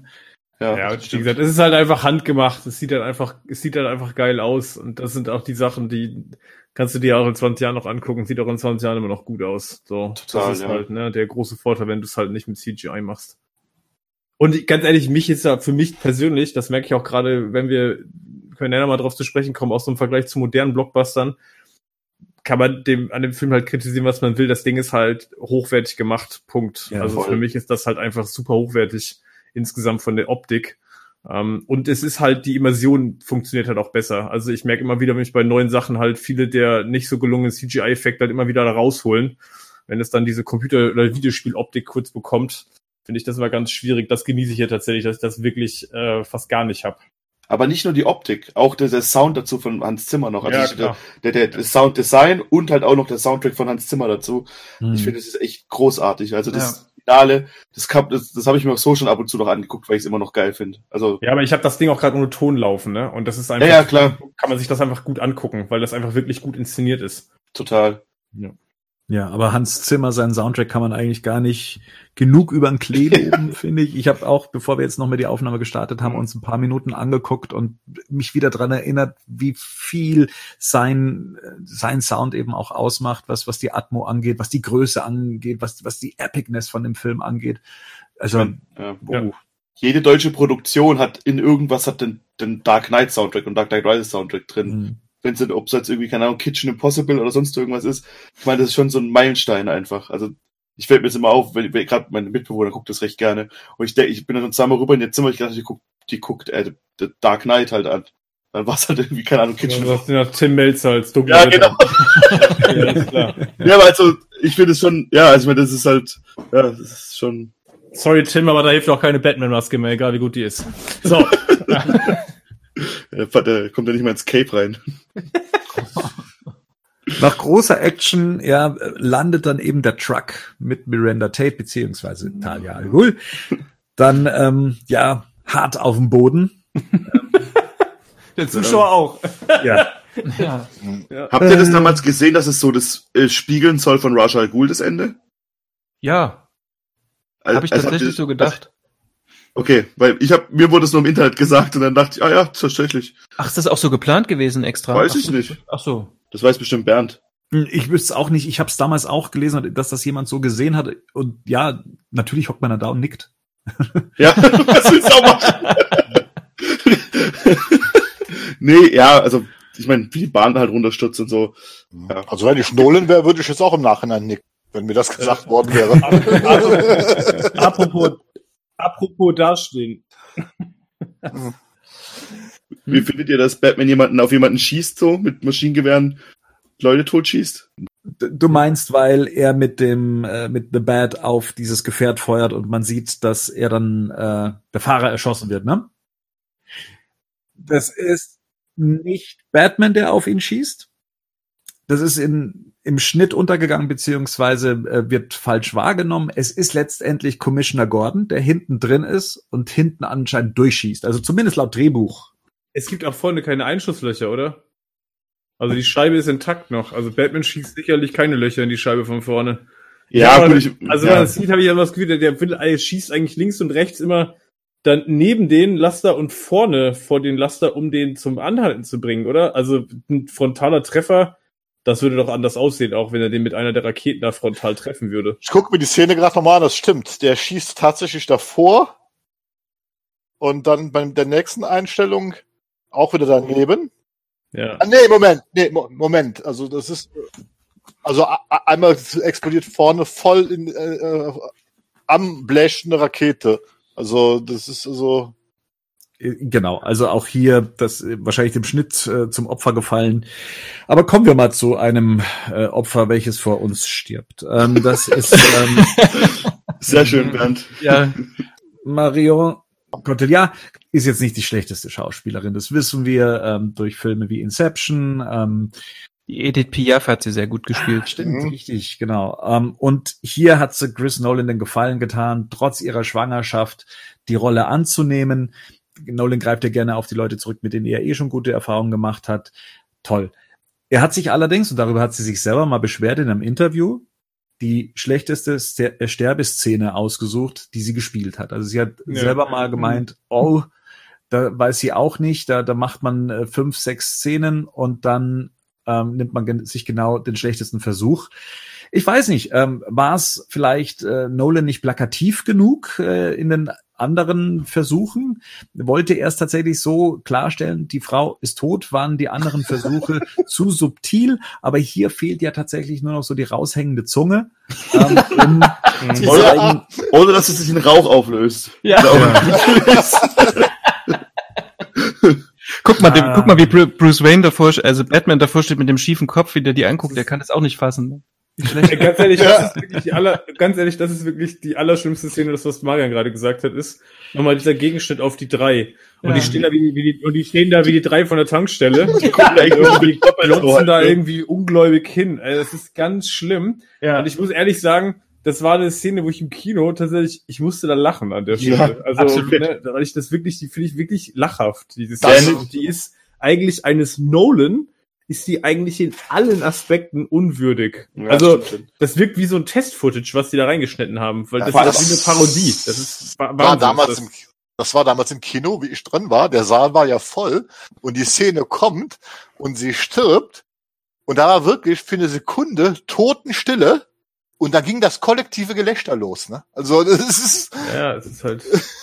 Aber Ja, auch weil die alle mit offenem Mund, also Ja. so, Ja, hat vor den Kopf leicht geneigt, hat den Mund so offen, so, äh, so. Das ist ganz komisch einfach. Das ist, wie ihr vorhin gesagt habt, bei Bane. Also ab dem Zeitpunkt, ab dem Bane quasi ähm, die Maske kaputt geht, ab dem muss der Film jetzt zum Ende kommen. Und dann wird jede Szene noch ein Stück schneller gedreht. Das ist wirklich problematisch. Das ist doch wirklich so, also ich, das ist doch schon wirklich so ein, so ein richtiges Filmklischee hier, oder? Das ist so James Bond-artig aus den, aus den, aus den schlechten James Bond-Filmen, so, wo du, wo der Bösewicht noch mal kurz bevor er stirbt, noch mal den großen Plan erklären muss, ähm, damit alle Zuschauer kapiert haben, äh, Hm. und das hinterher dann weitergehen kann. Also das ist so, ich, das, ich finde, es passt überhaupt nicht ähm, in diesen Film rein, weil es von der Qualität einfach so Abfällt. Abfällt, danke. Also wirklich, aber massiv abfällt, Ja. finde ich. Aber das ist genau das, was ich schon in der ersten Ausgabe gemeint habe mit dieser Faulheit, die ich dem Film unterstelle in bestimmten Aspekten, weil zu viele Klischees auch mitgenommen werden und sei es ähm, eben das alles auf der Narrativen zu erzählen. Ja, Ja. lass dem Bösewicht etwas erzählen, ähm, um was es geht und sei es dieser dieser Neustart, den Catwoman braucht oder was in diesen acht Jahren passiert ist. Ähm, jetzt hier so eine Klischee-Sterbeszene oder eben auch, dass es eine Atombombe sein muss. Das sind ja lauter solche äh, schon fast comichaften Elemente, die da eingesetzt Ja. werden, die dann in der Masse gesehen das Ganze dann schon noch ein bisschen runterziehen. Naja, wir haben jetzt im Prinzip das Ende von Batman hält die Welt im Atem halt, ne? Mit der Bombe über dem Kopf, wie er rumrennt und Meinst du, das ist. Absicht? Nein, niemals. ja, ach Niemals. was. Ach was. Ja, aber das ist halt, ja, aber ich weiß nicht, ob es bei, ich glaube, also ich finde gerade da merkst du halt irgendwie, dass Nolan einfach fertig werden wollte mit Batman. Ja. So, und es ist, es ist gemein, sowas zu unterstellen, weil wir es natürlich nicht wissen und natürlich viel Arbeit dahinter steckt, aber es wirkt halt schon so ein bisschen, ja komm, jetzt lass mal fertig machen, ich will irgendwie Interstellar machen. Ich habe da schon die Rechnerfarben an für mein schwarzes Loch. So, Nee, das das, denke ich nicht, sondern es ist im Film plötzlich so ein Ja, Rush. genau. Also der hat diese Ja. große Szene vom, vom hier Showdown quasi, vom Showdown Nummer eins, wo, er- wo die aufeinander äh, treffen und dann kommt eben noch die andere große Szene, die wir jetzt gleich besprechen und irgendwie müssen wir da jetzt hinkommen ganz schnell. Das, das, Ding ist, du hast jetzt halt, sobald es halt rum ist, meinte ich das gerade auch, ab jetzt hast du halt nur noch ganz viel Sachen, wo die Leute dankbar sind, quasi. Weißt du, was ich meine? Ab jetzt hast du fast nur noch gute Momente. Und deshalb meine ich, dass der, dass der dafür einfach fertig werden wollte. Er hat auch, ich habe jetzt auch keinen Bock mehr auf Talia so. Aber jetzt habe ich gleich wieder Michael Caine und Ja. Mo äh, hier Gary Oldman und Morgan Freeman und keine Ahnung wen alles. Lass doch schnell dahin gehen, das sind die Szenen, auf die wir Lust haben irgendwie. Das ist aber der Punkt, was wir mit Bane gerade auch schon. Ich habe jetzt im Prinzip Ja. die Bombe und darauf muss jetzt alles hinauslaufen, weil darauf läuft der, das große Finale ja letzten Endes zu, auch dann mit Batman, ne, wo kommen wir nachher noch zu, was ist eigentlich mit Batman etc. pp. So, und jetzt stelle ich plötzlich fest, ja, ich muss ja die Sachen noch irgendwie zu Ende führen. Also muss ich jetzt Bane noch zu Ende führen und ich muss Talia noch schnell zu Ende Mhm. führen. Und das, das kann ich jetzt dramaturgisch eigentlich auch nicht mehr wirklich ausreizen Ja. ähm, dann mache ich das jetzt mal schnell. Ich meine, Talia gönnt man zumindest noch die Verfolgungsjagd, obwohl es natürlich auch was mit der Bombe zu tun hat. Ähm, jetzt bin ich aber an dem Punkt, jetzt habe ich den Laster gestoppt, aber eigentlich geht's ja gar nicht mehr um Talia. Die ist jetzt ja quasi das geringste Problem. Also wird die eigentlich auch mehr oder weniger abserviert und ist stirbt hier durch den Unfall. So, und Gordon steigt hinten raus, hat nicht mal einen Kratzer. Ähm, ne, und der war nicht mal angeschnallt hinten. Der saß da irgendwie hinten im, im Lager mit der Bombe zusammen. Der kommt da rausspaziert und dem, dem, da siehst, denkt der, ist gerade aus dem Auto gestiegen. Also, ja, jetzt mal ernsthaft. Also in der Logik des Films macht das auch wenig Sinn. Ne? Also Talia irgendwie, die, stirbt hier. Ähm, und Gordon steigt da raus und du denkst irgendwie, der ist gerade aus seinem, aus seinem eigenen Auto gestiegen. Also der hat ja nicht mal, nicht mal eine Beule, der Mann. Ja. Ja, aber gut. Aber- ist jetzt Nitpicking Du wirst nicht aber, umsonst, ja, du wirst nicht umsonst Commissioner, ne? ja, genau, der ist halt hart, der Mann einfach. Okay, Ja. lass das auch so stehen. Steh fest. Ist auch kein Ja. Problem, ja. Aber es, Die Haare sitzen perfekt. Ne, Ja, total. aber, aber es ist halt schon halt ein deutlicher Unterschied halt zu was wir halt sonst so gesehen haben in den Filmen davor. Deswegen fällt es Ja. jetzt nochmal krasser auf. Ich meine, vergleicht es mal mit heutigen Blockbustern, da, da wird's dann schon wieder, da, da, da gewinnt der Film zumindest für mich wieder ganz viel. Aber, aber im Vergleich halt zu The Dark Knight ist es halt schon irgendwie, da findest du halt so Sachen nicht. Also, oder mir fallen jetzt gerade spontan keine ein und ich will vielleicht auch gerade keine wissen. Okay, Aber Gordon wir hält sich zumindest den Arm. Ich nehme das wieder zurück. Es ist jetzt nicht so, dass er da komplett rausspitzt. Er hält sich zumindest den Arm und humpelt ein bisschen. Alles gut, ne? Das zeigen sie zumindest noch, dass er Ja. jetzt nicht völlig unversehrt ist, aber äh, Brille ist intakt, hat er auf der Nase, als die Tür aufgeht. Ist ja, wie gesagt, ist jetzt ja auch, ich wollte will jetzt auch nicht irgendwie, das ist jetzt ja tatsächlich ähm, ein Detail, was jetzt nicht so wichtig ist, aber Auf jeden Fall braucht er jetzt auch, dass ihm die Haare äh, richtig Genau. sitzen, damit sie ihm nicht gleich wegfliegen, wenn er Genau. erfährt, wer Batman ist. Tatsächlich. genau. Und dafür braucht er seine Brille auch, damit er das auch sehen kann. Das ist richtig. Und sein Verstand. Und, und um sich dran zu erinnern, dass er einmal einem kleinen Jungen Irgendwann mal. Ja. einen Mantel umgelegt hat. Nee, also ich möchte gar nicht kaputt reden, die Szene. Ich find's, Nee, ich find's ja, toll ja, letztendlich. ja, ähm, ja, genau. Ne? Klar, hätte Batman es auch offensichtlicher spielen können, anstatt jemand noch ein Rätsel mit auf den Weg zu geben. Aber es ist per se ab dann, wie, wie Rico schon sagt, ab dem Moment beginnt der Film nur noch irgendwie geile Szenen zu droppen. Und das ist eigentlich hier der Anfang, wobei ich den Kuss mit Catwoman davor auch noch äh, mit Hm. reinnehmen würde, bei dem finde ich auch gekonnt, besonders weil sie ihn so erzwingt. Sie sagt, so, Ja. jetzt ah, Ruhe jetzt hier, bevor du abkratzt, küss mich. Ja. Die Szene mit Gordon und Batman ist so toll, dass sie, Dark, äh, dass sie Arkham Knight sogar geklaut hat.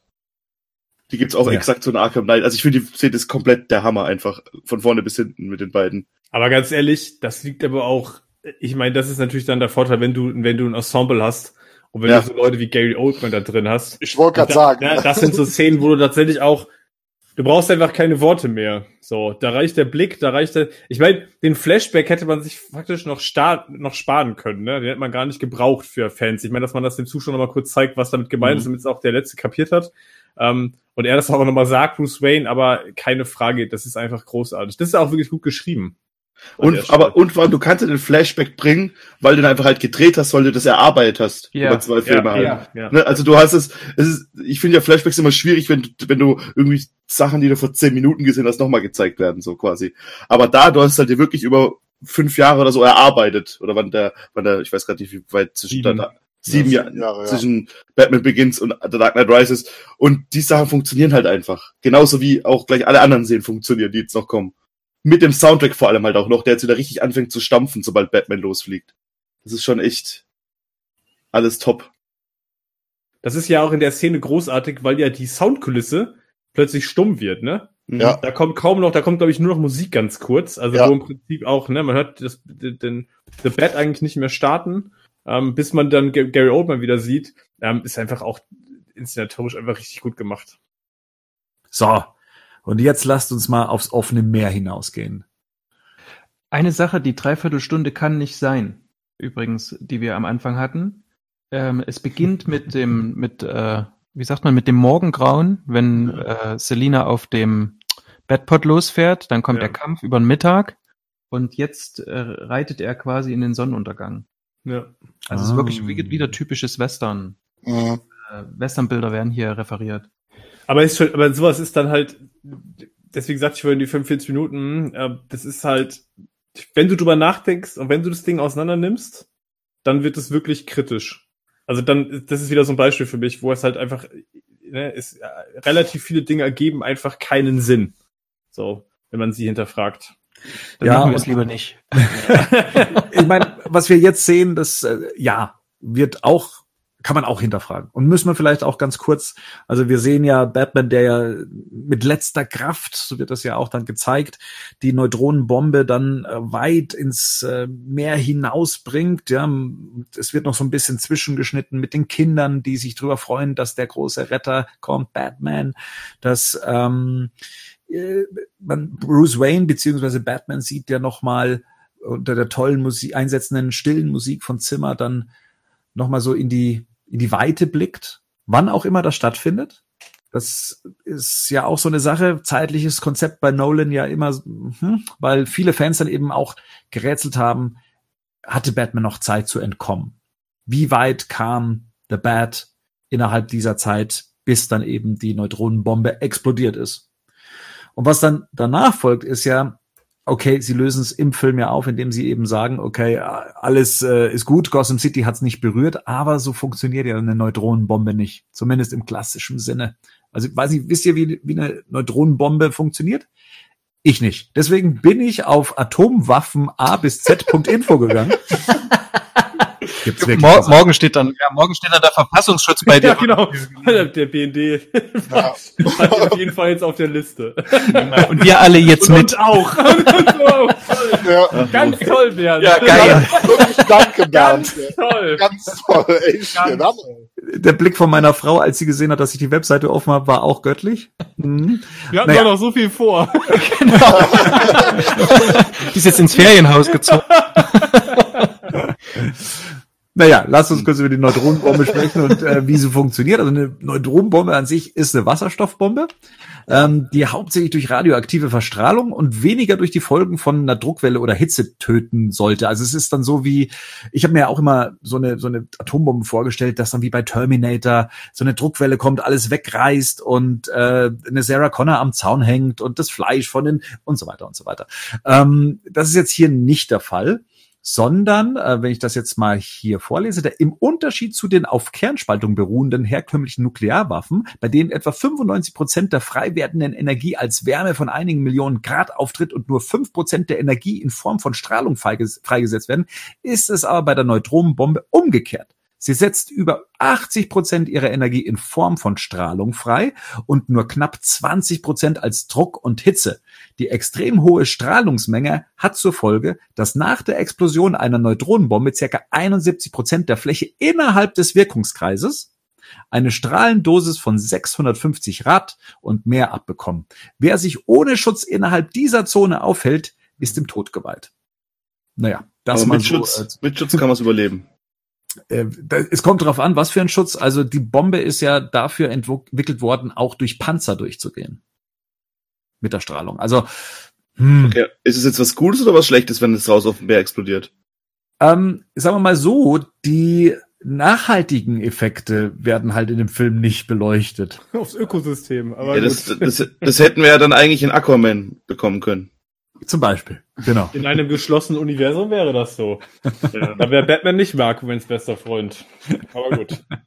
Naja, die Frage ist tatsächlich auch gut, im Film sagen sie, die, äh, die Druckwelle oder der, der Effekt erreicht nicht das Festland. Hm, okay, müssen wir mal so glauben. In Wirklichkeit wäre das natürlich ein bisschen anders. Natürlich hätte auch diese Explosion ihre Auswirkungen auf die Einwohner, ähm, Ja. ähnlich wie Tschernobyl, saurer Regen etc., wäre wahrscheinlich die Folge gewesen. Mal davon ab- abgesehen, dass es wahrscheinlich auch Wellen verursacht hätte, die Ja. sicherlich ans Festland gegangen wären. Aber du hast ja gesagt, mit dem Schutzanzug überlebt was. Was hat Batman an? Schutzanzug. Siehst du, sind wir doch wieder. Genau. Und der Aber wieder- auch strahlengeschützt. Der. Das, das, das sind wir wieder legit. ja, ja. Aber auf der, auf der anderen Seite, wenn man natürlich dann mal überlegt, damals die Wasserstoffbombentests, die man im Pazifik gemacht hat, äh, da haben sie einen Radius von 100 Kilometer, konnte man noch die Folgen der Druckwelle ja. äh, äh, feststellen. Das ist natürlich klar, aber das ist ja natürlich wieder Filmlogik hier. ne? Und Godzilla ist entstanden. Richtig, ja, das wollte ich gerade darauf hinweisen, ne? vergessen Und- wir nicht Godzilla und Mothra und so weiter. Und ne? Radioactive Man.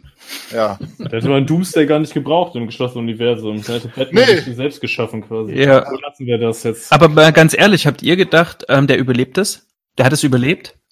Der Film gibt sich jede Mühe, das zu verschleiern, ne? Den, Ja. dem Zuschauer in diesem Glauben zu lassen. Aber gl- gleichzeitig so ein bisschen Hoffnung kommt, schwingt da schon mit. Also ich verstehe Rico als Filmfan, ja, wenn man, sagen wir mal, st ständig im Kino rumrennt, weiß, welcher Regisseur hinter welchem Film steckt, dann kann man da eventuell ein Muster erahnen. Aber gehen wir doch mal vom normalen Zuschauer aus. Und, und wa- war es denn bei dir anders, Marian? Also ich habe selbst drin gesessen und habe eben aus diesem Grund gedacht, nee, das ist eine Atombombe, habe ich es mir so übersetzt, äh, das ist eine Atombombe, die du, sieht, man sieht ja auch quasi diesen diesen Atompilz, der da hochgeht. Ja. Das kann er nicht überlebt haben, habe ich mir gedacht. Das, Aber also es das ist ist so- Batman. Ja, ja eben, das Sag ist ja Batman nur. und nicht Superman. ich sage ja nur in dem Moment habe Ja. ich wirklich nicht, also mir nicht vorstellen können, wie der das überlebt haben soll. Und naja, wird ja dann auch so Inception-mäßig später hingetrickst. Henning, wie war das bei dir? Hm, Also beim ersten Kinobesuch meinst du? Da war ich hier auf jeden Fall immer, da war ich hier schon ähm, mit dem Film im inneren Zwist, muss ich zugeben. Also nachdem ich ja gerade gesagt, diese Bane und Miranda Tate Nummer, ähm, da war ich schon nicht mehr so positiv gestimmt. Ähm, das kann, da kann mich noch gut dran erinnern, als ich mit meinem Bruder da drin war und mich da an der an der Stelle schon fast nur noch geärgert habe und hier jetzt dachte, na gut, an sich von der Logik her muss er ja tot sein. Also ich sehe ihn kurz vorher noch, wie er aus der Stadt rausfliegt. Ich kriege jetzt nicht das Gefühl vermittelt, dass er die Bombe jetzt sehr weit aufs Meer rausträgt, ähm, bis sie explodiert. Und allein, ne, wenn ich jetzt, wenn ich in der Filmlogik bleibe, ähm, Strecke, Zeit, kann irgendwie alles nicht hinhauen. Also war jetzt auch eher bei Marian, dachte mir so, ja, kann er eigentlich nicht überlebt haben. Batman hin oder her. Mhm. Äh, Hm. Gerd, du warst ja auch jemand, der jetzt nicht wusste, dass äh, Miranda Tate auch ähm, Talia ist. Wie hast du jetzt äh, gerechnet, dass der Film dann endet, beziehungsweise ob Batman das hier überlebt hat? Also für mich war der auch ganz klar tot in dem Moment. Also weil ich auch da, wir sind einfach jetzt auch innerhalb dieser Logik, ich bekomme halt nicht gezeigt, er fliegt halt aufs Meer und drei Sekunden später explodiert dieses Ding. Äh, das ist halt eine Atombombe, so habe ich mir das auch zusammengezimmert. Und eine Atombombe überlebt kein Mensch, auch kein Batman. Also das war für mich, äh, für mich ist auch das Ende dann tatsächlich wirklich dahin getrickst. Also sage, so habe ich das auch Mhm. empfunden. Okay, das wäre nämlich so meine nächste Frage. Hattet ihr dann, war, wart ihr eher enttäuscht, dass es am Schluss überlebt hat? Wäre Also das ein ehrwürdiges Ende gewesen, als äh, Superheld mit einer Atomexplosion sein Leben zu lassen für, eine, für seine Stadt? Wäre das in seiner Konsequenz das stärkere Ende für euch gewesen? Nee, nee. Na, also gute Frage. Nee, eher nicht. Also ich Ah, finde, das hätte die Mission von ihm ja, dieses ganze, sie wollen das ja nur, also ne, auch was Alfred immer sagt, so, du machst es so lange, bis du quasi drauf gehst dabei. Ähm, ich hätte, es hätte, ich fände, es hätte der, es hätte der ganzen Mission von Batman so ein, so ein bisschen Geschmäckle verpasst, sag ich mal Ja. so. Also, ja. Man, man ist ja dann schon so ein bisschen in der Situation von Alfred, dass man eigentlich das Beste für die Figur möchte. Ja. Man, man will ja ein Happy End für seinen Helden haben, so. ja. Auch wenn er sich vielleicht immer nicht 100% heldenhaft verhalten hat. Naja, ja. Ja.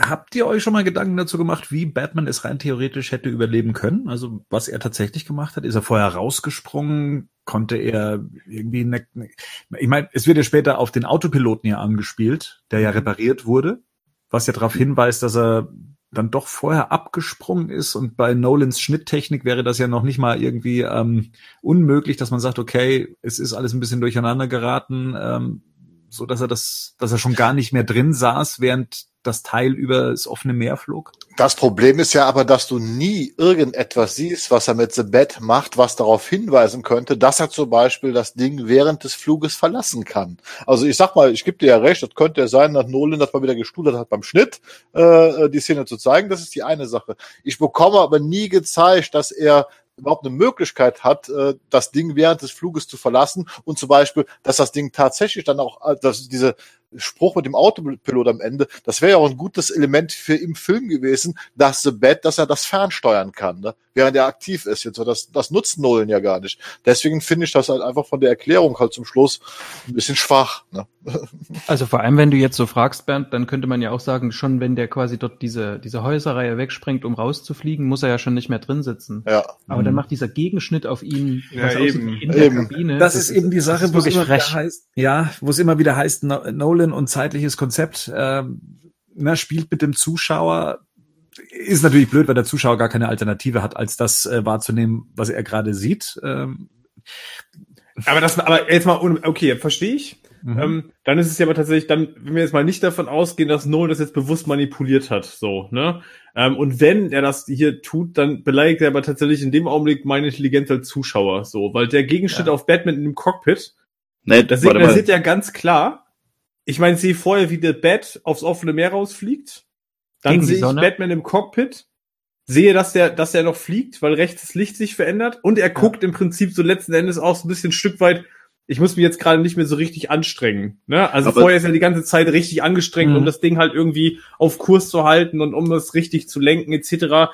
Ähm, jetzt guckt er so ein bisschen äh, nachdenklich, schwermütig irgendwie gleich nochmal aus dem Fenster und dann in die Kamera, aber das, das, ist ja ein Wahnsinn. Ja, aber, se aber sehen wir denn wirklich Batman im Cockpit oder vielleicht aber auf dem Schleudersitz und tut gerade im Fallschirm so locker runter?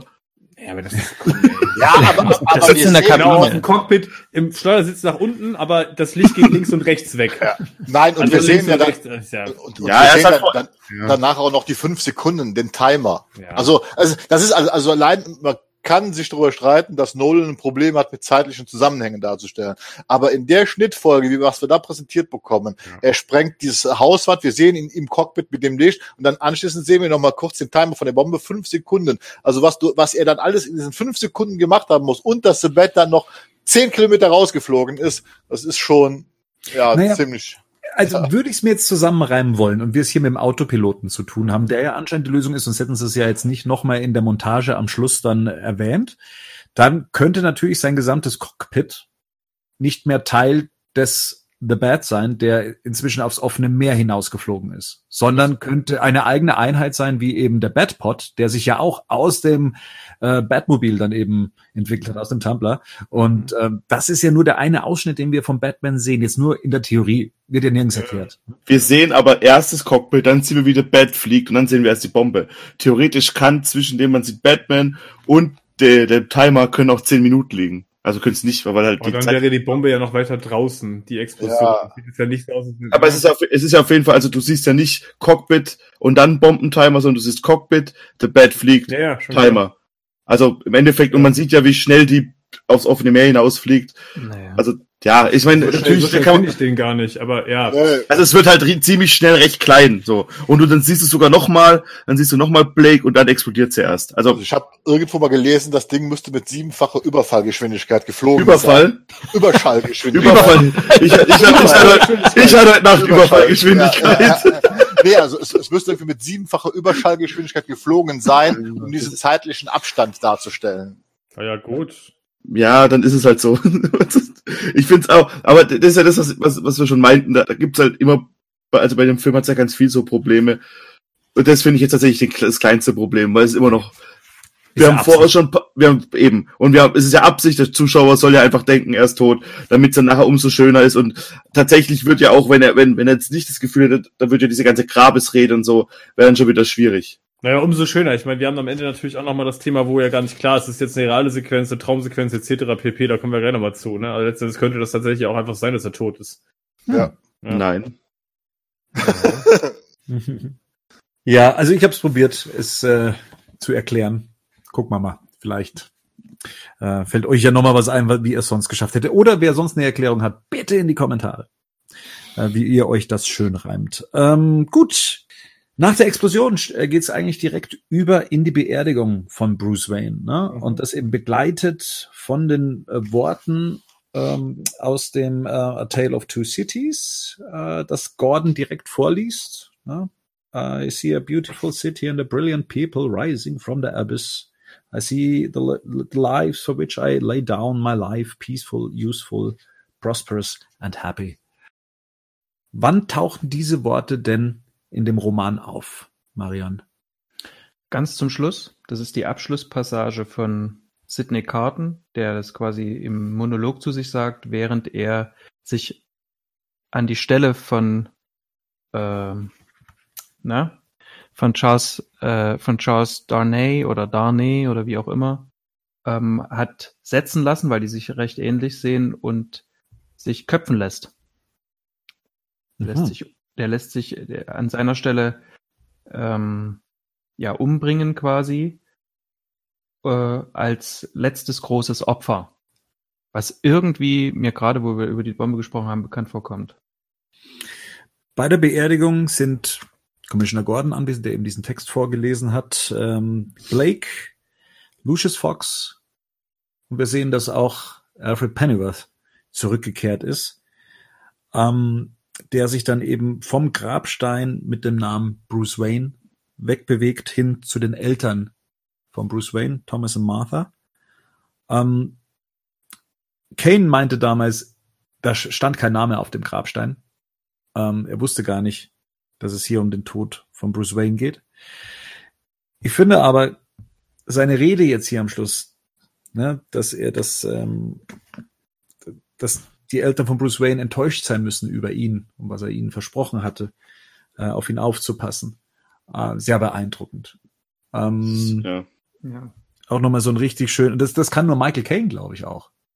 Das, das, ähm, jemand anders könnte ich mir jetzt gerade nicht vorstellen, der das über diese drei Filme hinweg dann eben auch zu, zu dieser Szene am Schluss bringt.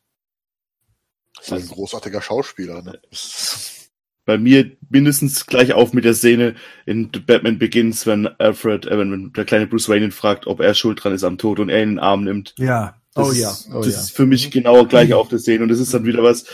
Die, die Szene finde ich tut mich unglaublich an oder, generell was dann hier auch passiert versöhnt mich generell komplett mit dem Film dann auch wieder. So ich finde das echt, das ist wow einfach. Also das Ja, es ist, ist halt, es ist halt einfach Michael Caine als der, ich sag mal, die, das ist die Benchmark für eine Alfred äh, Variante der väterlichen Version, ne, sag ich mal. Mhm. Also du kannst Ja. das ja unterschiedlich interpretieren, weil wenn du diesen väterlichen, ähm, diese Väter Vaterfigur halt haben willst, dann ist das hier halt einfach am Namen, ganz nah am Optimum.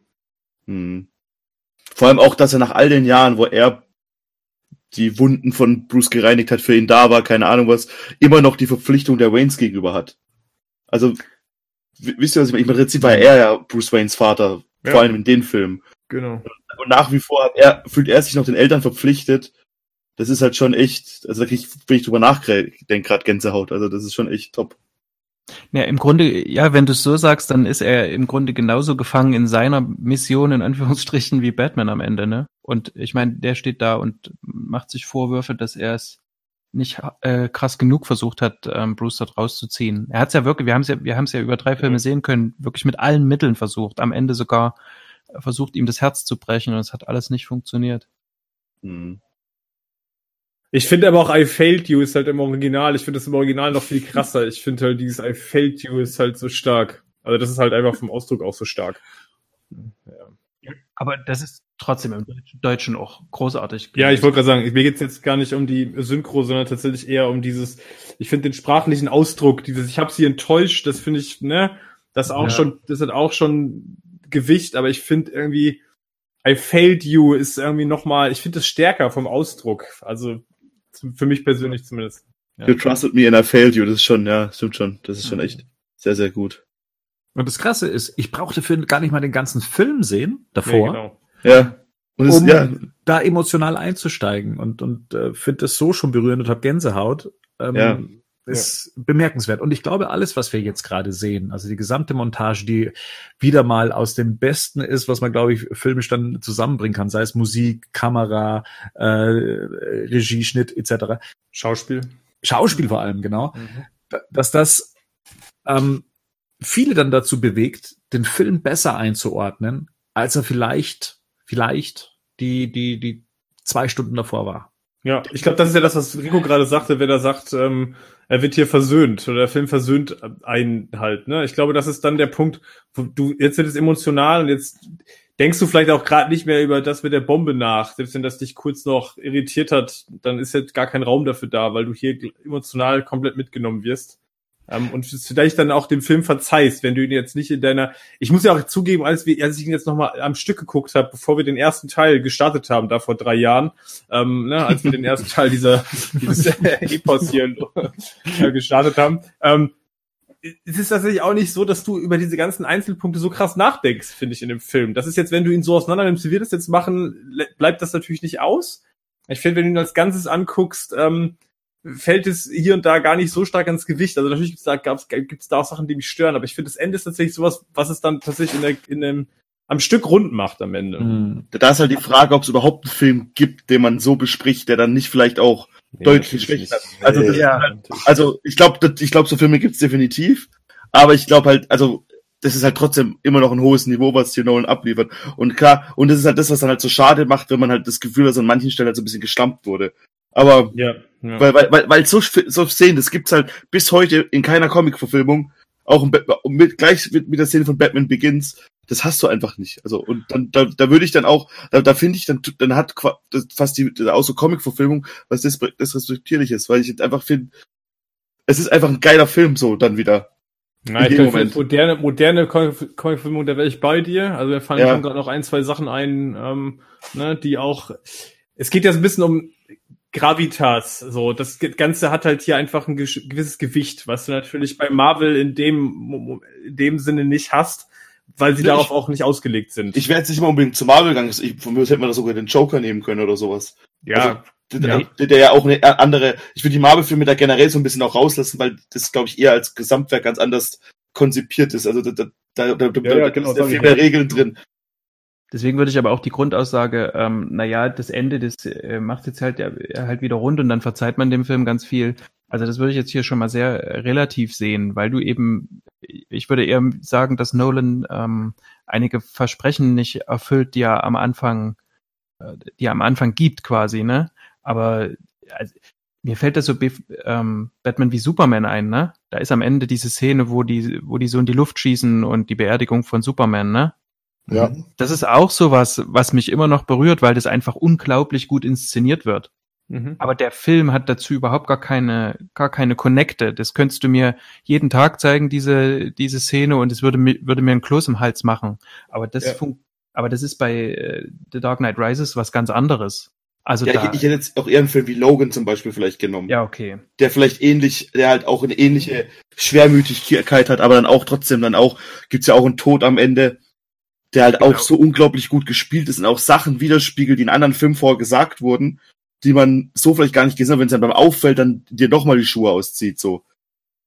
Ich wollte es nur in dieser Pauschalität nicht so stehen lassen, Also- dass jetzt das Ende halt irgendwie ganz viel rausholt, was zwischendrin ganz, ganz furchtbar war und dass man, dass man das Ende auch äh, einfach so genießen könnte. Furchtbar ja eh nicht. Also, Nee, furchtbar Ja. ja, sowieso nicht. Aber ich, also ich meine, Bernd sagte ja auch gerade selber, dass er den, dass er die Szene auch losgelöst, ne, dass du da Ja, ein, einsteigen kannst, obwohl du quasi dafür vorher den Vorlauf nicht brauchst. Ich meine, letztendlich ist das natürlich auch schwierig, weil wir das ja gar nicht beurteilen können. Wir kennen die Stimmt. Filme davor, Ja. wir kennen die Figuren und deren Dynamik und deren Entwicklung. Das ist jetzt die Frage, wenn du jemanden, der weder einen von den drei Filmen gesehen hast, wenn du dem jetzt nur die Beerdigungsszene zeigst, ob der jetzt sagt, das berührt mich jetzt emotional. Wenn ich nicht weiß, um wen es da geht und weiß nicht, was die miteinander für eine Beziehung haben, das ist ja spekulativ, das wissen wir ja nicht, ob das so Ja. wäre. Ja. Also mich versöhnt es aber zumindest, dass man Alfred rausgeschrieben hat und ihm halt so eine schöne Abschiedsszene wieder gibt. Also wie Ja. gesagt, das, das Ja. macht das für mich runden genauso, wie man jetzt hier auch nochmal äh, James Gordon eine Absch Abschiedsszene gegeben hat, äh, die ihn auch würdig aus, diese, aus dieser Trilogie verabschiedet. Ich meinte damit ja auch Ja. tatsächlich, ich meinte damit gerade auch eher, ne, um nochmal an Marians Punkt anzuknüpfen, dass es dieses Ende hat schon Macken. Da haben wir ja gerade Ja. drüber gesprochen, ne? Die Hm. Sterbeszenen der Antagonisten, wir haben das mit der Bombe, was irgendwie Hm. auch nicht richtig aufgelöst wird. Das wird ja einfach nicht aufgelöst. Es steht für sich so. Nachher kommt diese Autopilot-Geschichte noch, wo man sich dann fragt, hm, hm, hm, ja, okay. Ähm, ich glaube nur, dass dieses Ende tatsächlich dann, weil es wieder auf so eine emotionale Ebene geht, was man ja Nolan immer vorwirft, dass er das eigentlich nicht so gut kö könne, womit er bei in den Batman-Filmen aber ganz oft das Gegenteil beweist, weil er das ja an ganz vielen Stellen dann doch schafft, diese emotionale Komponente tatsächlich reinzubringen Ja. und das auch zu bedienen und das mir als Zuschauer auch ermöglicht, ähm, damit äh, zu connecten. Und ich glaube, dass es in dem Augenblick dazu führt, dass ich zumindest nicht so viel mehr über diese Ungereimtheiten, sage ich mal, ähm, am Ende, Ja. was ich davor gesehen habe, nachdenke. Ja. Dann würde ich insgesamt, glaube ich, eher so damit mitgehen, dass ich sage, okay, alles, was den Kampf betrifft, das könnte man weglassen. Aber äh, alles, also in dem Film wird schon viel quasi vorbereitet, dass diese Ja. Szene, Ja, Szene absolut. so funkt, wie sie funkt. Das ist, Ja. Das habe ich gemeint. Ja, auf jeden Fall, da bin ich auch bei dir. Die Montage geht ja weiter. Also nach der Beerdigung ähm, sehen wir dann eben Blake, der es unfair findet, dass eben äh, jemand eine ganze Stadt gerettet hat und es keiner erfährt. Ähm, er auch seinen Dienst quittiert hat. Gordon versichert ihm, dass man wissen wird, wer es war, und zwar The Batman, ähm, der dann eben auch eine Statue bekommt, die dann feierlich enthüllt wird. Eine geile Statue übrigens, die ich auch haben wollte. Die kam auch mal raus, ich glaube von einem No-Name-Hersteller, so dass man sie sich zu Hause in einem kleinen Format hinstellen konnte. Ich wollte gerade fragen, in der Größe im Garten dann oder wie? Aber äh, ja, die finde ich cool. Aber auch gleichzeitig hier wieder so, so kleine Kamerafahrten, die Bände sprechen, ähm, wie, wie Gordon da eben sitzt und die Kamerafahrt so ganz langsam auf ihn geht und er eigentlich, während alle anderen applaudieren, er seine Gedanken schweifen lässt über auch wieder die Wahrheit und was, was die Figur alles getan hat. So würde ich das zumindest Er, rein er hat interpretieren. nicht wirklich was gelernt aus seinen Fehlern, ne? So Ja. irgendwie. Genau, jetzt wo ich es gerade sehe, jetzt das erste Mhm. Mal, fällt mir Ja, auch genau. auf. Ach Mensch, das hat er doch im letzten Film schon genauso gemacht. Hat's ge- jetzt verlassen wir uns doch wieder auf Symbol. Oh Mann, wieder ein Brief für die Jackentasche, verdammt. Hey, bitte nicht. Jetzt lache ich wieder. Und was ich richtig geil finde, ist tatsächlich, dass die, ähm, und das ist, jetzt auch kein Zufall, dass die Statue vorher von einem blauen Mhm. ähm, äh, Stoff umhüllt wird, ne? Also was die da wegreißen, das ist ja so ein richtig typisches Batman-Blau, oder? Das ist doch kein Ja. Zufall. Ja, aber das Also- bestimmt wieder Zufall, weil ja auch Nolan farbenblind ist, von dem her Oh, Keine hat Absicht keiner gewesen. gesagt. ähm, äh, Keiner Mann, ey, gesagt. muss ich alles lernen heute wieder. Äh, hier, hier Nolan ist farbenblind. Was kommt als nächstes? dann wird der Nachlass äh, verlesen, also das Testament eröffnet, das findet bei äh, Wayne Enterprises statt. Dort ist dann eben auch ähm, Blake zugegen. Da ist aber auch wieder das Ding so ein bisschen, ich hätte es besser gefunden, wenn er sein Geld wieder hat. Also, weil im Prinzip wurde es ihm ja, man, es konnte ja nachgewiesen werden, dass es ihm geklaut wird. Und es wird darum, dass es äh, noch geringe, was sagt irgendwie nur noch minimale Teil seines Vermögens. Naja, der gesamte Hausrat wird verkauft, um offene Kosten des Anwesens zu decken. Also Ja. tja, sämtliche Restbestände gehen an Alfred J. Pennyworth. Und ähm, tja, Haus und Grundstück gehen an die Stadt Gotham unter der Bedingung, dass es nie abgerissen oder verändert wird oder anderweitige Eingriffe daran vorgenommen werden und dass das Anwesen künftig nur einem einzigen Zweck zugutekommt, nämlich der Unterbringung und Betreuung der gefährdeten und verwaisten Kinder der Stadt. Aber dass das Haus unverändert bleiben muss, ist ja eigentlich auch super smart. Ja, Ne? Ja. Weil die Höhle nicht entdeckt werden darf. Ja. So, Und, ne? den, und der Stromkasten, der da unten hängt. Und damit Blake die Möglichkeit gegeben wird, Eben. aus den weiteren Weisen einen Robin zu rekrutieren später. immer weiter, Ja, immer weiter Aber, aber, aber es ist ja schon so ein bisschen so eigentlich hier The Dark Knight Rises ist er auch im Untergrund drin, der dann andere Robins halt und seine Bad, äh, Dark Knight Returns meine ich, er tut auch seine Bad-Dinger da. Ich, ich Ja. weiß gar nicht, ich hab, ja. die Überreste von den Mutanten, da gibt es Genau. glaube ich keinen, da gibt's keinen Namen für die neue Gang, für die. Das spielt ja glaube ich auch ein bisschen sogar drauf an. Das ist ja so der Grundgedanke, der dahinter steckt.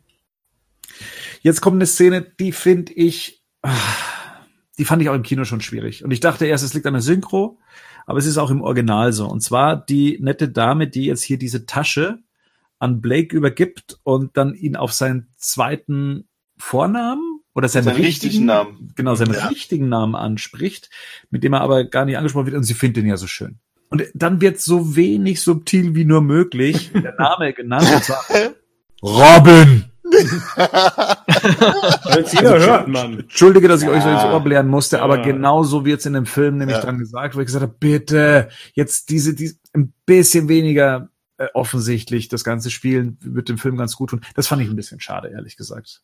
das war so ein kleines Augenzwinkern dem Zuschauer. Ja, sicher. Und ich find's ja auch, ich find's gut, äh, voll, Ja. vollkommen vom Konzept her. äh, Ja, passt für mich, ist voll, voll fein. Das ist, ich, ich mag alternierende Geschichten. Ich mag so Elseworld-Geschichten, wo ich mir sage, ah, hier in diesem Mhm. Universum findet das Ganze so statt. Ah, das ist der Weg, wie Nolan Robin hier mit reinbringt, ohne dass es eben die klassische Gese Geschichte sein muss.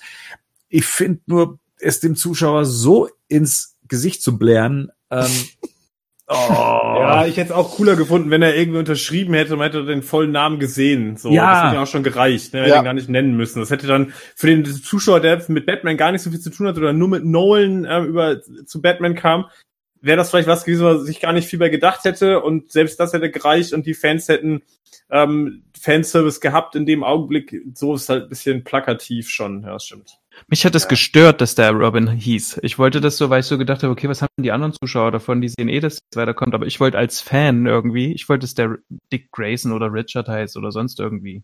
Ja, Ja. Richard wäre auch cool gewesen. Ja. Ja, Ja, weiß ich noch, Oder halt Tim Drake halt, aber ist nicht Ja, so weit wie so. John Blake halt. Ne? aber das hätten, ja. aber das hätten die meisten Zuschauer ja nicht kapiert. aber das ist ja auch egal. ja, aber das, das ist ja- ist ja da wirklich dann egal. Also das ist ja, das ist ja die storygreifend nicht so wichtig eigentlich. Die, die nächste Szene ist ja dann genauso schwierig mit den beiden Wartungsarbeitern, die dann ja auch wissen müssen, wer dann Batman ist oder nicht. Mal ganz kurz für mich zum Verständnis. Die sagen, dass der Autoblut sechs Monate zuvor repariert worden ist, ne? Ja. Ja, Mhm. Okay, ähm, die, die ganze Besatzung von Bane hat wie lange gedauert? Also macht es von der Zeitabfolge, ich meine, wir wissen natürlich jetzt auch nicht, wie viel Zeit vergangen ist, seit jetzt äh, Batman die Stadt gerettet hat, ne? aber ich habe das tatsächlich so verstanden, dass er The Bat sofort repariert hat, wie er ihn von Lucius Fox übernommen hat. Also Ja. so habe ich das für mich interpretiert. Also beide, ne? Er hat mit Ja. beiden den Autoblut repariert. Vielleicht die zwei Mitarbeiter finde ich halt dann tatsächlich irgendwie ein bisschen schräg, weil dann scheint es ja doch irgendwie kein Geheimnis zu sein, wer Batman ist oder woher Batman seine Gadgets bekommt von Bruce Wayne. Die müssen wahrscheinlich eine NDA äh, unterzeichnen, sobald sie bei Vantech ab. Ja. ja, Auf ist ja jeden so. Fall halten sich da dran. Ja, Das ist ja wie bei Hollywood-Produktionen, da liegt ja, auch niemand. genau. Und wie mit Leakern umgegangen wird, haben wir ja in Dark Knight gesehen. Ne? Vor allem, dass dann auch er das mit seiner eigenen Kennung macht. Ich hätte von Batman erwartet, dass dann, wer hat denn das Ding gemacht? Hätte normalerweise sagen müssen, Lucius Fox oder sowas. Er sich selber haben es repariert. Die, also er streut doch hier seine Hinweise. Ja, Er ja. streut den Leuten ja ganz sicher, guck mal, ich bin noch hier. Unter anderem, dass er halt eben das Bat-Symbol repariert hat, was wir ja auch eben sehen, ähm, auf dem Dach. Äh, und, und Commissioner Gordon das noch so gegen Ende bemerkt, dass die Scheibe nicht mehr eingeschlagen ist und das Symbol selber wieder intakt ist. Wie gesagt, hier auch die Kennung, Bruce Wayne.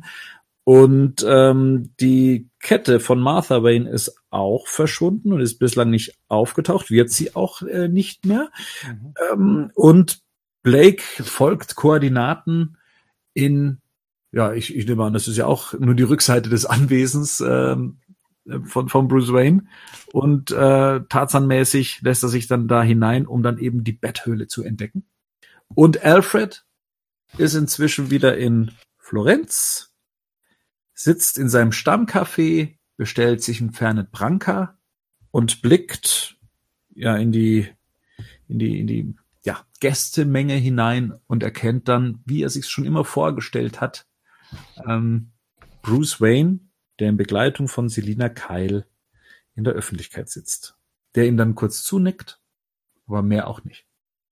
Ja, das mag ich nicht. Oh. Ich bin ehrlich, ich mag das nicht. Oh. Ich hätte mir gewünscht, dass er sich dazusetzt. Nein. Na, So, ja. Ja. Hm. aber selbst wenn, nee. Warum soll er denn? Ja, warum soll er denn? Das sind Vater und Sohn, die leben noch. Er hat geheult gerade am Grab. Es war doch auch seine Vision, so nach dem Motto, ich grüße ihn nicht. Das sagt er ihm doch vorhin. Oder? Ja, aber, aber wäre es nicht schöner, wenn sie sich mal in den Arm nehmen würden, Mann? Habt ihr gar keine Gefühle übrig für so eine Vater- und Sohn-Geschichte? Aber die, die, Kö- Doch, die Sie hat Man of Steel, die hat Man of Steel kaputt gemacht. Ja, siehst du. Ja. Aber komm jetzt mal ganz im Ernst, das wäre doch mal, nach allem, was sie zusammen durchgemacht haben, da ist doch mehr als so ein Kopfnicken drin. Klar, dass sich das Alfred so vorgestellt hat, aber manchmal läuft's halt eben ein bisschen romantischer, als man sich das vorstellt. aber das wäre doch hier viel zu viel. Das Nein. für viel Nein. Zu viel. Doch, das wär Nein. für den Film wäre es zu viel. Ach, ihr könnt mich Dieser mal. ganze, also Ich will, ich will, ich will, dass, ich will, dass Alfred endlich mal Glück hat. Guck mal, er leidet seit 20 Jahren mit dem Jungen. Ja, aber jede Szene, die wir hier großartig fanden, emotional, die, die funktioniert vor allem durch sich zunicken, Ja. nicht zu viel drüber reden und ähm, Subtilität. Blicke austauschen. Ja, genau. Subtilität. Aber das ist halt auch Danke. nicht Nikos Spezialgebiet. Ja, okay. Subtilität in dem Film, genau. Jetzt wird's halt schon lächerlich. Subtilität. Und dann geht's riesen, dieser riesen Bad-Kanister hoch und steht The Dark Knight Rises. Naja, aber das ist ein Ah, Unterschied. ja. Aber Ah, ja. es springt halt wieder zur großen Geste. ja. Ja. Oh Mann, ja. Was wird wohl noch alles aus, aus John Blake, hä? Also ich sehe diese Szene, wie, wie der den zunimmt. Freue mich erstens, dass Batman am Leben ist, weil ich ja dachte, ich- der ist tot. Ähm, und jetzt gucke ich mir das nochmal an und krieg Gänsehaut und du sagst als erstes, Mag ich nicht. ne. Mag ich nicht. Ja. Oh Ja, Mann. da können wir das eben alles nicht mehr machen. So nicht zusammen. A- Aber die grundsätzliche Frage ist doch, ist das jetzt eine reale Szene oder ist das Na nur klar, der. Traum? Aber Gerd hat recht. Nee, Gerd Gerd hat recht. Ich saß kurz, Inception, vorher kurz, äh, kurz vorher nochmal gesehen. Ja, und dann sitzt ja, du so da und denkst, oh, Nolan, nicht nochmal. Ja, aber der Film macht ja alles, um zu zeigen, dass er es doch überlebt haben kann. Ja. Ja, jetzt bin ich mir auch sicher, aber damals Ja. nicht. Absolut, hat Rico recht. Also selbst wenn man diese Theorie in den Raum stellt, erstens mal ist es kein Konzept von dem Film. Das da, Ja. Ist das ein Traum oder ist es, ist es Wirklichkeit? Das ist bei Inception eher der Fall. Ja. Ähm, und hier ist es am Schluss so, dass so, dass Bruce Wayne so oft Winke Winke macht aus dem Grab, dass das ja die logische Konsequenz ist, dass er am Schluss nochmal auf. Er hat sich sogar noch die Mühe gemacht, ein Bat-Symbol wieder zu kaufen. Ich stelle mir davon wieder Grinch, der so durch Gotham City läuft und überall seine kleinen Hints versteckt. also, ich, also der, der lebt noch, fertig. Und er hat sein Happy End. Ja, er lebt noch, er lebt noch. Und äh, Und er reist. Genau, Genau, wie Blake vor allem auch. Ja, genau. Ja, also vor beide, allem. Blake Rice. Vor allem Blake, oder? Ja. Genau. Ja. Ich lese nämlich hier gerade im Drehbuch. Also hier im Film ist es ja so, er geht ein paar Schritte weiter und kommt dann auf diese Hebebühne, Mhm. die ihn erhebt, ne, ihn reist. Mhm. Ähm, Im Drehbuch ist es eigentlich die Szene davor, die wir sehen, die ja auch eine Anspielung äh, an Batman Begins ist, in der Bruce Wayne in der Höhle ist und dann von Ja. Fledermäusen eingedeckt wird und Ja, sich genau. innerhalb dieser erhebt. Das wäre eigentlich die Schlussszene gewesen, lese ich gerade. Und Mit der dann- Lampe auch, ne? Das ist ja sehr, also das ist ja eigentlich Mhm. ziemlich offensichtlich, wenn man beide Filme gesehen hat. Ja, Wenn, wenn, wenn der Hans Zimmer dann nochmal komplett in die Tasten hämmert, ja, dann hast du Gänsehaut und findest es einfach geil. Also, eben. und das Ganze wieder mit dem Titel enden zu lassen. Mhm. Also wie schon bei Batman Begins am Ende, The Dark Knight, The Dark Knight Rises, alle, also alles, wofür Batman gerade so steht oder zu welchem, in welchem Status quo er sich gerade befindet, wird abschließend dann nochmal als Titel genannt. Passt halt hier wie, auch wieder wie Faust aufs Auge. Entlässt uns in den Abspann von 7 Minuten 39. Ja, Marian, du wolltest noch was sagen? Ja, wichtig wirklich auch, dass nicht nur John Blake hier reist, sondern The Dark Knight als Figur oder Symbol. ja, genau. Ja. Genau. Das wollte ich Also nur- genau, das, das war für mich jetzt mit Blake auch gemeint, ne? Also Ja, quasi okay. Batman steht wieder auf. als So. Figur. Genau. Als Figur, genau, ja. Und damit dann noch dieses rund mal, jeder kann Batman sein, es ist halt ein Symbol, ne? Mhm. Und es ist auch wichtig, dass es den gibt. Und dass das Symbol gibt. Ja gut, darauf bereitet der Schluss ja auch vor. Deswegen ist ja auch das Bat-Symbol repariert, weil Genau. Ja. ganz genau weiß, da ist jetzt jemand. Und das ist tatsächlich etwas, auch wenn es wenig subtil gewesen wäre, was ich mir gewünscht hätte, bei hin und her. Ich hätte mir gern zum Schluss tatsächlich äh, John Blake im Batman-Kostüm ah, noch gesehen. Aber das wäre wahrscheinlich zu plakativ gewesen. ja, also, ja, ja. Ne, aber, aber ich hätte es mir tatsächlich gewünscht, dass er zum Schluss tatsächlich ohne Maske aber dieses Kostüm Nee. anlegt oder so ähnlich. Nee, aber wie gesagt, jetzt kommt, ey, ich darf dir keine Umarmung von Alfred wünschen, aber du willst ja direkt den nächsten Anzug haben. Nee, wäre ich, wär ich auch nicht dabei. Ich finde, Ja, das, nee. Ende, das Ende hat Nolan schon, schon, schon rund Das war gemacht. schon- es ist, ist rund, gebe ich auch zu. Ich sag ja auch, Ja. Es, ist, es, ist, es wäre auch zu plakativ gewesen, aber so, Weil manche Sachen brauchst du, da brauchst du die großen Gesten. Ich gucke jetzt gerade hier nochmal Alfred und Bruce. Da, da ist alles gesagt, obwohl kein Wort fällt. Ja, Wahnsinn. Also, Also, ich habe das mir nur für mich gewünscht. Stell So. dir einfach vor. Damit endet Chris Nolans Dark Knight Trilogie. Also die Geschichte von Batman ist damit auserzählt, zumindest wenn es um die Geschichte von Bruce Wayne geht. War das jetzt so das Ende, was ihr euch für die Figur vorstellen konntet? Also ist das etwas, womit man leben kann, jetzt auch innerhalb dieser Filmwelt gesehen? War es befriedigend? Vielleicht jetzt gar nicht mal auf äh, die volle Länge des Films gesehen, aber dass die Trilogie endet. Ist das für euch eine Vorstellung gewesen, mit der ihr euch anfreunden konntet oder hättet ihr noch eine Reihe an anderen Filmen zum Beispiel gesehen, die noch mit dieser Figur spielt? Jetzt gar nicht mal Blake gesehen, sondern dass es weiterhin mit Christian Bale in der Hauptrolle äh, Batman-Abenteuer gibt. Ist Batman überhaupt eine Figur, die für eine Trilogie angelegt sein kann, Henning? Ja, das, ich habe mich das, das, das habe ich mich gerade gefragt, äh, bevor du die Frage ausgesprochen hast. Das ist, glaube ich, das, was ich damals so ein bisschen, was ich schwierig fand beim Gucken, wo ich denke, da, dadurch kann ich jetzt besser meinen Frieden mitmachen, aber so grundsätzlich, also jetzt filmisch gesehen, finde ich das okay. Ich ertappe mich auch gerade dabei, Batman hat irgendwie so ein, zumindest jetzt gefühlt ein Ende, was ich irgendwie äh, der, in der Figur selber so gar nicht sehe. Ja. Ja, also und das ist irgendwie so ein bisschen, Ja, wobei, wenn wir das als, wenn wir das auf die Comics beziehen, ist es halt jetzt einfach eine abgeschlossene Geschichte. So, von daher, wenn ich das so, so mit gleichsetze, in den Comics kann ich damit ja auch leben, wenn die Geschichte abgeschlossen ist und vielleicht auch die Figur da sein Ende findet.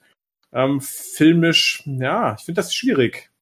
Ich muss da gerade noch mal kurz drüber nachdenken. Okay. Dann vielleicht so lange Marian, ja, weil Marian ja auch als der, wie soll man sagen, der, der, der positiv hier in die Besprechung ja auch rein ist, weil er Fan des Films ist ähm, und ihm recht viel abgewinnen kann. Wie, wie ja. siehst du denn das Konzept der abgeschlossenen Trilogie?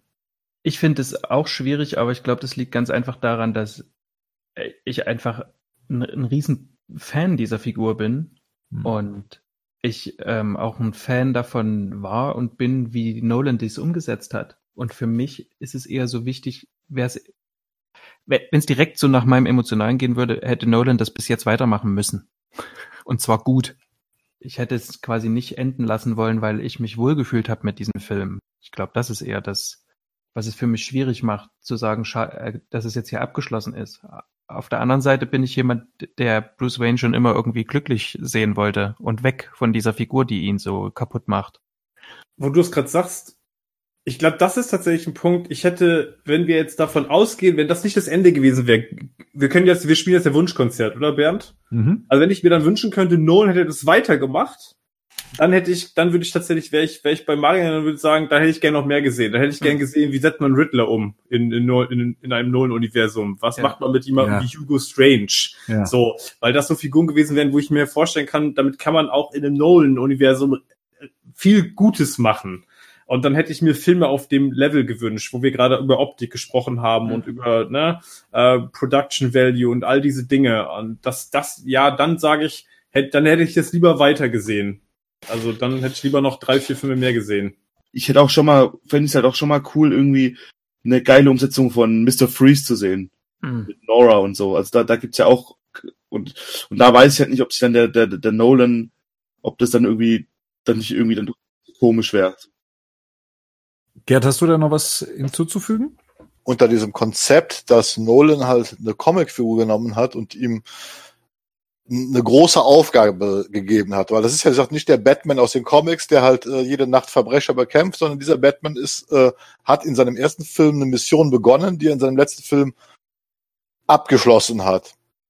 So und da, damit bin ich dann mit der Trilogie zufrieden. Ich hätte aber auch mal gern diesen Batman gesehen, der halt wirklich jede Nacht rausgeht, um die Welt besser zu machen. So, aber das glaube ich auch, bin ich bei Henning, da war Nolan nie der Typ für, also das, das so zu machen, sondern der hat, glaube ich, immer dieses große Ganze gesehen und musste für den auch so eine große Geschichte schreiben, glaube ich. Also äh, na, aber das hat jetzt nichts damit zu tun, dass ich, wie gesagt, hier äh, einen klassischen Batman gesehen habe, sondern das ist für mich, ist die Nolan-Trilogie so ein bisschen wie, wie Shakespeare oder halt auch Charles Dickens. Äh, das ist teilweise Literatur mal besser, mal weniger gut gemacht. Äh, äh, aber im Gesamten kann ich tatsächlich mit dem Abschluss sogar am Ende leben. Ähm, mir ist jetzt äh, nochmal eingefallen, weil du jetzt diese Frage stellst, Bernd. Ähm, es gab ein Interview mit Nolan auf der Seite von euch, wo er auch gesagt hat, für mich geht es immer darum, etwas abzuschließen. In all meinen Filmen geht es darum, etwas abzuschließen. Man will sehen, wohin sich manche Dinge entwickeln. Und in diesem Fall geht es um Bruce Waynes Geschichte. Man will sehen, wie sie ausgeht. Und das ist das, was mich daran so fasziniert. Also quasi von seiner Seite aus sollte das ein Ende finden quasi. Mhm. Wie ist es denn für dich? Also die eine Sache ist erstmal, ist es das Ende, was ich mir für Batman gewünscht habe? Und ähm, so gesehen hat jeder da wahrscheinlich so andere Vorstellungen. Endet es mit dem Joker? Endet es äh, mit mit dem Tod ähm, durch Herzinfarkt, weil Batman schon viel zu alt ist für die ganze Geschichte. Das sind so die persönlichen Vorstellungen, die man so hat, ähm, die dann, also ich hatte jetzt nie eine Atombombe oder sowas irgendwie vor Augen, die das Ganze dann äh, für ihn zu, zum Ende bringt und das dann auch nur augenscheinlich. Und dass er sich überhaupt rauszieht aus dieser ganzen Batman-Nummer letztendlich, mhm. Ähm, passt halt für mich nicht so ganz äh, zu der Figur, die ich aus den Comics kenne, sondern für mich ist Batman halt jemand, der da weiterhin manisch dran bleibt, diese Figur zu sein. Er muss diese Figur sein. Da gibt's gar kein, oh, ach, wie komme ich jetzt mhm. wieder aus dieser Nummer raus? Ne?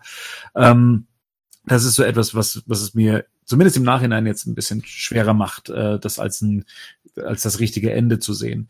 Ich hätte mir damals gut vorstellen können, dass man es erweitert. Wir haben schon mal drüber gesprochen, dass das dann tatsächlich in ein größeres Universum hätte ähm, fließen können. Ich hätte mir aber auch vorstellen können, dass dieses äh, Filmuniversum ähm, nicht stattfindet und weiterhin auf Batman basiert und man entweder, dass Bruce Wayne wieder zurückkehrt. Ich glaube, da gab es ja auch irgendwelche merkwürdigen Pläne, dass man das dass man ihn auch wieder zurück, zurückkommen lässt und äh, oder er muss und ja, hätte ich mich mit anfreunden können. Grundsätzlich, als Nolan das erste Mal schon angekündigt hat, er hört mit Teil drei auf und er möchte nicht, dass es sich aufbläst und habe ich mir schon gedacht, ah nee, komm, ich, ich möchte Figuren sehen wie Mr. Freeze, ich möchte Figuren sehen wie den Riddler, ich möchte, ich möchte, ich möchte.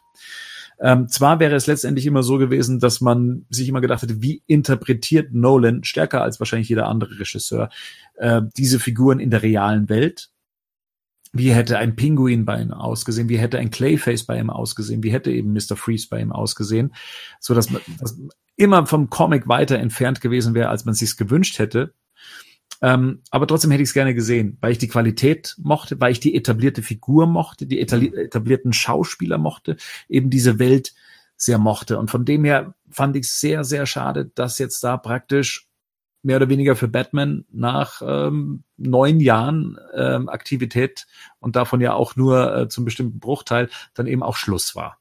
Er eben keine Begegnung mit diesen Gegnern hatte, äh, die ich gerade eben aufgezählt habe, zumindest wenn man diese, diese, diesen Animationsfilm nicht dazu zählt, der da zwischenzeitlich erschienen ist, den glaube ich auch Nolan ignoriert. Ich hätte mir mehr Batman-Missionen für Batman gewünscht, um aus ihnen diesen Batman zu machen. Von dem her ist dieses Grundkonzept, ihn auf drei Filme zu limitieren, für mich ja, etwas ernüchtert. Vielleicht kriegen wir irgendwann noch einen Batman Beyond von Nolan. Das will ich oh. dann gar nicht mehr. Das sind also auch diese ganzen, nee, nicht weil ich dann beleidigt bin, aber es, alles hatte seine Zeit. Alles ja, hatte sein Momentum schon. und es hatten diese Filme, glaube ich, stärker als, als viele andere Filme. Danach kam Marvel und hat nochmal Comic-Verfilmung komplett neu definiert. Auf eine andere Art und Weise, die muss nicht jedem gefallen, aber Nolan hatte seine Zeit und hat bewiesen, wie Comic-Verfilmungen sein können und die stehen immer noch für sich die stehen immer noch so für sich, dass sich viele Comic-Verfilmungen daran messen, dass viele versucht haben, es zu imitieren. Und nicht nur Comic-Verfilmungen. Also nicht nur Comic-Verfilmungen, richtig. Ja, ja. Äh, die Bond-Reihe, die schon angesprochen wurde, hat sich hat sich schon bei Batman Begins dran orientiert, dieses dieses Konzept äh, aufzugreifen. Überhaupt der Name Reboot ist, glaube ich, erst mit Batman Begins im Filmbusiness aufgetaucht. Hm. Und ich ich glaube einfach, jetzt nochmal dann zu kommen und dann einen alternden Christian Bale, nachdem man jetzt schon Ben Affleck hatte und dass man einen äh, jetzt dann eben einen äh, Robert Pattinson hatte, das das das ist für mich vorbei, genauso wie ich jetzt auch keinen Michael Keaton mehr sehen möchte, der dann alternd da sitzt und äh, Terry McGuinness zu Batman Beyond macht. Das alles hatte seine Zeit und das, da hilft es nichts, 30 Jahre später dann nochmal zu kommen und zu sagen, komm, lass uns das nochmal machen, auch wenn es gerade irgendwie ganz, ganz neue äh, Versionen der Figur gibt. Nee, das, das wird mich gar nicht befriedigen. Trotzdem angucken würde beides. ja, ich auch. klar, alle. klar. Also, Sofort. Michael Keaton als alten Batman. Okay, ich bin am Start. Oder Christian Bale. Ja, äh, ganz kurz noch vielleicht, aber wir hatten ja auch kurz drüber gesprochen, dass ja äh, der Ansatz von äh, Matt Reeves, den wir jetzt noch gar nicht äh, so weit kennen, ja auch wieder so in diese Nolan-Richtung gehen könnte, was das Geerdete angeht. Ähm, und ich dann eben auch sage, ah nee, komm, lass uns mal nach vorne blicken, gehen wir mal in, in eine, entweder Comic-Akkurate oder in eine 1 zu 1 Umsetzung und so weiter und so weiter. Also ich möchte eigentlich gar nicht den, den Stillstand, den das jetzt bedeuten würde, wenn wir jetzt wieder zur Nolan-Welt zurückkehren wollten. Ich bin inzwischen auch so weit davon entfernt, dass ich sage, ich bin offen wieder für Neues, ja, für, für neue experimentelle Sachen. Ja. Lass uns doch mal eben auf The Dark Knight Rises äh, ja. zurückblicken. Ähm, Marian, wir hatten dich unter anderem mit dabei, weil du eben auch gesagt hast, hey, das ist ein Film, den kann ich äh, gut verteidigen, weil der gefällt dir. Und jetzt bist du ja auch teilweise mit in unsere Kritikpunkte ja auch eingestiegen wie war es denn jetzt so am Schluss für dich? Haben wir dich, mich, äh, dich mit runtergezogen? Und auch die Frage an die anderen, hat uns Marian mit hochgezogen? Also ja. Ist, ist haben sich da die Regler nochmal versetzt? Äh, beziehungsweise, Marian, was ist es denn, was viele Leute, ich meine, du bist ja mit deiner Meinung nicht alleine, ähm, den Film als großartig, toll, perfekt ähm, und, und himmelhoch jauchten ähm, als, als äh, perfekten Abschluss der Dark Knight Trilogie sehen. Also wie, wie kommt's dazu? Hast du da eine Abhandlung? Also ich, ich hätte einige. Ähm, also ich habe das nie gesagt, dass der perfekt ist. Und ich habe auch nicht Entschuldige, das gesagt, sollte dass, auch keine Unterstellung dass, dass das der perfekte Film ist, äh, der perfekte Abschluss. Aber also ich glaube, mir hat diese diese Besprechung mehr geholfen zu verstehen, was ich daran eigentlich so gut finde. Und es ist wirklich, also ich weiß gar nicht, wo ich anfangen soll. Ähm, ich, ich hatte vorher auch schon Kritikpunkte, wie gesagt, diese diese merkwürdige Talia-Sache das kriege ich bis heute nicht klar, was das soll und warum das so ist. Und selbstverständlich gibt es auch so ein paar Design- oder äh, Inszenierungs- ähm, und Logiklöcher, die ich auch nicht so gut finde im Detail. Aber ich hatte schon ganz am Anfang gesagt, es gibt vieles, worüber ich hinwegsehen kann, weil. Und was jetzt hier passiert ist durch dadurch, dass wir diesen Podcast gemacht haben, ist, ähm, ich habe den Blake zum Beispiel vorher, war der mir ziemlich, muss ich mal sagen, egal. Also habe ich so gedacht, ja, der ist, der ist halt mit da und so und ähm, den kann ich wegen der Besprechung tatsächlich nicht mehr leiden. Ich mag diese Figur nicht. Mhm. Weil, ne, ihr habt die ja quasi so als, als Superplayer äh, hier identifiziert und das ist auch so. Dafür hat für mich Bane, der mir ähnlich egal war, sehr viel gewonnen. Und ich habe auch mittlerweile nicht mehr das Problem mit dessen Stimme, weil ich habe ähm, die das Schauspiel, was quasi Tom Hardy da gemacht hat, ähm, das habe ich nur sehr oberflächlich betrachtet und ich Genau. Ähm, das, der, ist, der ist wirklich ziemlich beeindruckend. Und was Nolan hier macht, also ich glaube, den größten inhaltlichen Fehler, den Nolan macht, ist, ähm, dass der viele Dinge voraussetzt, dass wir die einfach verstehen. Und es ist diese Mischung mit ähm, der Geschichte von zwei Städten, es ist die Mischung von anders. Äh, ich hatte das ja vorhin von eurer Seite vorgelesen und Nolan geht es hier um eine Figurenzeichnung und die Figuren bis zum Ende, bis zum Ende ähm, mitzunehmen, ne? Und mhm. Ich bin nach wie vor der Meinung, dass der das richtig macht und dass er es gut macht und dass der wirklich konsequent seine Figuren, so wie er die anlegt, bis zum Ende erzählt. Bis auf Talia vielleicht. Vielleicht stört die mich deswegen auch so. Und was drumherum eben alles passiert, alles, was so gesellschaftlich ist, ne? Gerd hatte das so soziologische genannt, das bleibt so ein Stück weit auf der Strecke, könnte man meinen. Ähm, und ich glaube, das größte Problem ist einfach das, was Henning immer sagt, es wird uns halt nur nicht erzählt. Denn wenn man es quasi auch so im, im Sinne dieser ganzen Trilogie sieht, dann hat man ja quasi so im Teil eins ist das soziologische Problem, es gibt Korruption und es gibt einen Machtapparat, der korrumpiert ist. Und beim Teil zwei äh, hat man dann so eine Neuordnung, einfach durch die Kraft Batman, ne? Da gibt's dann aber eben so Platz für ich will es mal so freie Radikale nennen, ne, den Joker dann eben an der Stelle. Und in Teil drei ähm, kommt dann so das, das kommt so, ich finde, unserer Zeit momentan so sehr nahe. Obwohl die damals zu 2012 noch gar nicht so weit war, bin ich der Meinung. Also mhm. so, so eine Müdigkeit im System eher. Also es ist nicht dieses, dieses ähm, kaputte, das böse System, was sich gegen die einfachen Bürger wendet. Ich glaube, das war nie der, der Ansatz von Nolan, sondern es ist so eine, so ein Hochmut und die fetten Jahre, ne?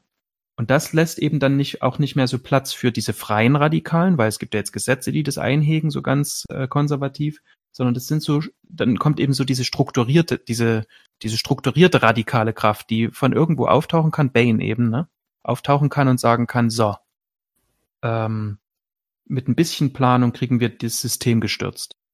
Und das, und das sind so Sachen, die erklärt er uns einfach nicht, die erzählt er einfach nicht. Vielleicht auch, auch aus der Idee heraus, ja, ich will ja die Figur eigentlich erzählen und vielleicht auch, das werden die schon erkennen. Aber, aber, ist nicht da, aber ist nicht da das Problem, dass man im Prinzip, obwohl der Film endet, man wieder nicht weiß, ob es besser oder schlechter für Gotham geworden ist? Genau, das ist ein, das ist ein Problem, was er nicht. Also, ähm, also, ja. der, der, der, Film endet ja quasi, aber im Endeffekt, wenn, müsste danach wieder alles wie vorne sein. Ja. Also. Genau. Das ist ja, ja, das ist ja das Problem. Ne? Letzten Endes hören wir auf, äh, damit, dass, dass Batman durch sein Opfer ähm, die, die Ordnung quasi wiederhergestellt hat. Er gibt die Kontrolle wieder zurück. Was jetzt genau dann daraus gemacht wird äh, oder wie diese Erfahrung, was die Erfahrung lehrt und ob die Erfahrung quasi einen, einen Lerneffekt hat, auf Stadt, Bürger und das System. Das sehen wir natürlich nicht. Ich meine, jetzt kann man natürlich sagen, gut, muss das nun am Ende jetzt irgendwie noch zeigen? Also vielleicht auch, na, sagen wir bei Subtilität, muss das jetzt unbedingt so sein? Das, was Marian aber gerade gesagt hat, ich hätte gern nach wie vor irgendwie diesen Moloch Gotham, den hätte ich gerne irgendwie gesehen. Auch weil Talia am Ende ja auch nochmal sagt, naja, unschuldig ist in Gotham quasi der falsche, das falsche Wort. Ja, aber gut. Ich glaube, wie gesagt, ich glaube tatsächlich, dass, dass Nolan hätte sich auf jeden Fall einen Gefallen getan, wenn er, wenn er das Thema kleiner gemacht hätte. Also ich glaube, dass er sich Gefallen getan hätte, sich mehr noch auf Batman zu konzentrieren und das drumherum vielleicht weniger groß zu machen. Ich glaube, dass da diese ganzen Anleihen aus von Dickens da auch kein, nee. keine Hilfe sind ja. an vielen Stellen, weil da zu viele Dinge getan werden wollen und getan werden, die dann für sich genommen zu kurz kommen. Ich meine, erstmal ist es überhaupt eine Errungenschaft und es ist ein Qualitätskriterium und noch Qualitätsmerkmal, dass es überhaupt da ist. Ne? Das habe ich ja schon mal gesagt. Das sind, die Punkte sind überhaupt da, dass man über sie diskutieren kann. Das heißt, der mhm. Film hat schon fast zu viel Substanz. Der, der Substanz kann der Film selbst über seine fast drei Stunden Laufzeit kaum gerecht werden. Bei Rises habe ich immer so das Gefühl, da hätten zwei Filme dem Ganzen besser getan, um einfach das Ganze ja. noch besser zu erzählen und auszuerzählen zu können. Es bietet auf jeden Fall genug Stoff dafür halt. Marian, ähm, mhm. möchtest du noch mal kurz erklären, warum überhaupt äh, die Geschichte von zwei Städten hier so einen großen Einfluss hatte? Weil das ist ja die Frage, mit der ich mich ja lang rumgeschlagen habe, äh, als es schon hieß, ja, sie hätten sich von der Story so ähm, inspirieren lassen und und äh, warum eigentlich? Also inwieweit ist diese ist dieses Vorbild für den Film zwingend? Es ist wohl so, dass sein Bruder ein Fan von diesem Buch war, das gelesen hat und ist auf ihn zugekommen und hat zu ihm gesagt, wir müssen das verfilmen. Und äh, beide Nolans wollten wohl schon längere Zeit diesen Film verfilmen und wussten, äh, also dieses Buch verfilmen und wussten nicht, wie sie es machen sollen. Und haben dann einfach Batman benutzt, oder wie? ja, tatsächlich. Genau. Ja. Der, der Nolan hat eine unglaubliche Analysefähigkeit. Also ich finde, der hat eine erschreckende Vorhersagekraft. Der beschäftigt sich mit, wie veränderten sich Gesellschaft und so weiter. Ne? Wenn man sich jetzt so Australien anguckt und dann guckt man sich die ersten Minuten von Interstellar an ähm, mhm. und wie es gerade ja. so auf der Welt ist, dann wird's einem ganz anders. Ne? Egal wohin dann der Film geht, so ungefähr. Und hier ist es, glaube ich, ähnlich. Und das, was ich vorhin meinte mit, ne, im ersten Film war es so, im zweiten dann so, ist, glaube ich, der kann nicht die Figuren weiter erzählen, ohne dass der sagt, ja, im Hintergrund entwickelt sich aber das System auch weiter. Also kann mhm. ich mir gut vorstellen, glaubt er, er muss das irgendwie mit einbinden. Und dann noch dieses Buch damit zu benutzen, ist einfach, das hat's ein Stück weit gesprengt. Ich finde aber, wenn man das nicht so detailliert sich anguckt, beziehungsweise nicht diesen ganzen Wissensrahmen im Hintergrund hat, ähm, und der Geschichte äh, mit den Figuren folgt, dann stolpert man in dem Film nicht sehr oft. Mhm. Ich mag den nach wie vor und ich habe den mir ähm, ja direkt vor vor dem Podcast auch nochmal angeguckt. Das ist nicht, das war bestimmt das fünfte, sechste Mal, dass ich den Film gesehen habe. Und ich habe zu Weihnachten Batman Returns gesehen. Der war bei mir immer auf Platz drei. Und aber noch so mit, mit unserem, mit unserem, wie zerpflücke ich einen Film im Hintergrund. Da gibt's auch viele Dinge, die man schön auseinandernehmen könnte, obwohl ich den vorher sehr unkritisch auch gesehen habe. Ja. Ist ja bald Jubiläum. Genau. genau. Dann holt, dann holt das lieber jemand anderen. Dann, der ist bei, dann bist du dabei. Also, mittlerweile, mittlerweile ist, äh, ja. es, es sind die beiden Filme, also Rises und äh, Returns, sind bei mir mittlerweile mindestens gleich auf. Also ich glaube, dass es ja ganz schwierig ist. Das habe ich ja, das haben wir in der 89er Besprechung ja auch festgestellt. Ich glaube, da waren wir auch sehr gnädig an vielen Stellen, weil natürlich sehr, sehr den gnädig. sehr, sehr gnädig, weil wir den einfach nicht ohne Nostalgiefaktor auch besprechen können. Ne? Und was der für uns für eine Bedeutung hat, da bin ich komplett bei dir. Dass ich glaube, dass wenn man sich auf Nolan, auf den Ansatz von Nolan einlässt, also auf den Batman-Ansatz von Nolan, dass man dann, glaube ich, den Film ähm, dass man die Filme gut gucken kann und auch Rises gut gucken kann. Nach wie vor bin ich an dem Punkt, dass, dass ich trotzdem sage, naja, ähm, könnte man an vielen Stellen, könnte man einige Dinge anders machen, dann wäre es noch runder, insbesondere Rises. Was du, weil du gerade gesagt hast, er kann das nicht quasi ohne auch das System quasi auch noch mit einzubringen. Ne? Ich glaube, Nolan will einfach Filme machen, die relevant sind. Und ich glaube, das macht einen Film relevant. Und Nolan hat halt immer, bevor er einen Film macht, er sucht er sich halt ein Gimmick aus und das zieht halt auch immer bis zum Schluss durch und das klappt halt auch, finde ich, nicht immer 100 Prozent.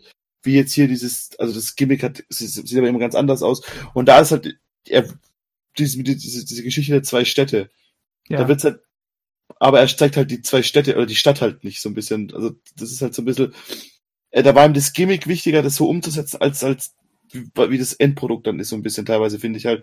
Und da wird's dann schon immer ein bisschen schwierig bei ihm halt. Aber Henning hat schon recht, er will halt einfach relevante Filme machen, so. Irgendwie, oder zeitlos. Na gut, wenn du es ver vergleichst mit, äh, mit den Geschichten der zwei Städte, ne? Am Ende ist es dann auch so. Ich meine, äh, du- dort ist es tatsächlich passiert. Es ist ein anderer Status quo dann da, ne? Also die, das Proletariat hat quasi mehr Macht bekommen. Aber für Mhm. Dickens war das ja ähm, eher ein Warn. Der war ja, Ja. der kam ja aus London und das war ja eher ein warnendes Buch für London. Wenn dem ihr weiter die, Ja. wenn ihr weiter die Armen unterdrückt, dann äh, wird es euch genauso gehen und gleichzeitig der Warnruf an die Armen, macht es nicht. Das ist Gewalt, die ist auch nicht recht. Ne? Ähm, aber am Ende ist es ja dann doch so, es gibt diesen einen Mann, der bringt ein Opfer und sieht eben, wie er an dieser ganzen Geschichte gewachsen ist und er sieht, wie die Stadt an dieser Geschichte gewachsen ist, wie die sich weiterentwickelt hat. Ähm, aber dass es eben viele Dinge gibt, die nicht gut gelaufen sind. Im Grunde ist das ja auch das Fazit, was äh, die, wir hier zu diesem Film haben. Ne?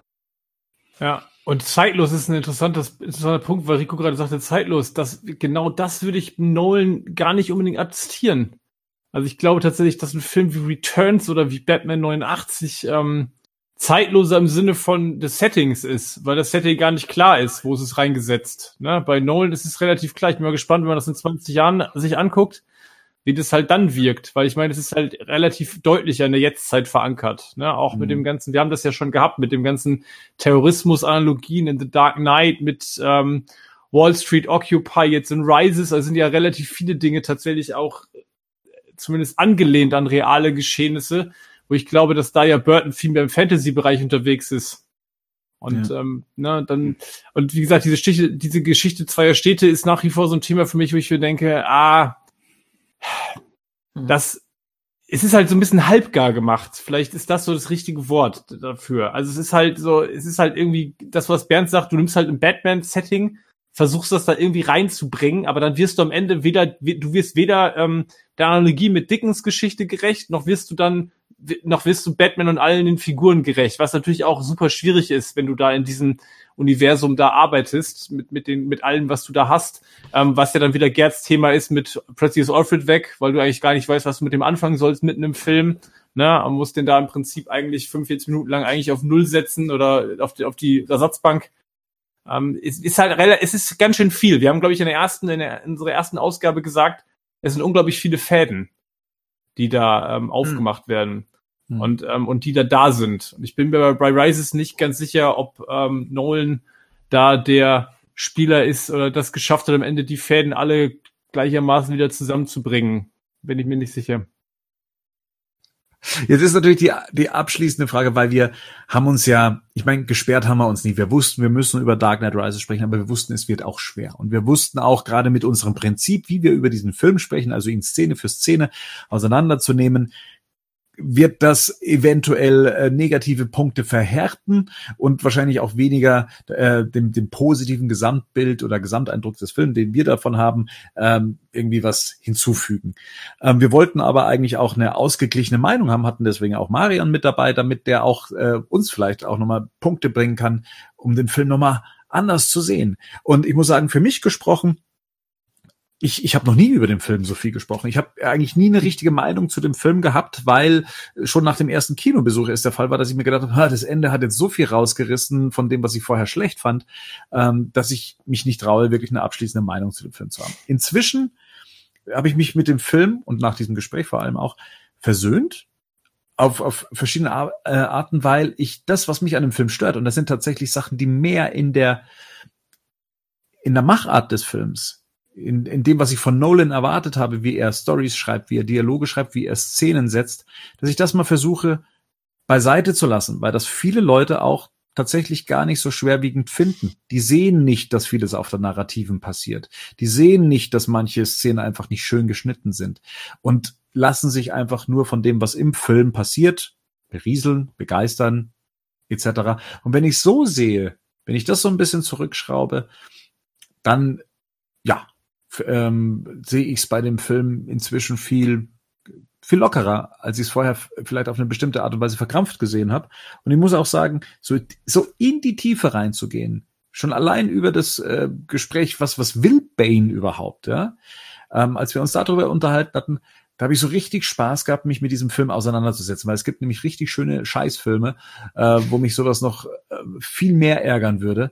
Ähm, als dass es hier der Fall ist, weil es einfach auch Substanz äh, gibt, über die man sprechen kann. Von dem her, ja, bei mir hat auf jeden Fall jetzt ähm, dieses Gespräch zu dem Film meine Meinung äh, zu dem Film in eine positive Richtung ähm, gedrängt. Und hier würde ich jetzt auch mal so in die Runde dann eben fragen, Gerd, wie sah es bei dir aus? Hat sich bei dir in deiner anfänglichen Meinung zum Film nach unseren Casts und fühle dich jetzt nicht gedrängt, äh, es anders zu finden, wenn du sagst, es ist alles so, wie es war, äh, dann, dann ist es so. Aber hat, hat jetzt unsere Therapiestunde über, über fünf Episoden, hat das was zu deiner Meinung am Film was geändert? Ähm, ja, ich bin im Film tatsächlich auch, aber das ist schon beim Gucken passiert. Also das, das ging ja eigentlich los, wie wir die Besprechung geplant haben, dass ich mir den Film nochmal komplett angeschaut habe. Äh, da hat er mir schon wesentlich besser gefallen. Äh, und jetzt nach unserem Gespräch muss ich auch sagen, vieles kann ich dem Film tatsächlich verzeihen, weil viel mehr in dem Film drinsteckt, als man im Allgemeinen annimmt. Das haben wir auch in diesen Gesprächen so schön gemacht. Und vor allen Dingen, das möchte ich nochmal betonen, es war, glaube ich, somit einer der letzten intelligenten Blockbuster, die ich im Kino gesehen habe. Also das muss man auch mal wirklich sagen. Also danach wird's ziemlich dünn, was mhm. intelligente Filme im Blockbuster-Bereich betrifft. Hm.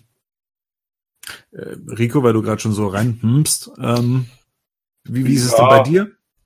Ja, also ich, ich fand ihn ja nie richtig scheiße.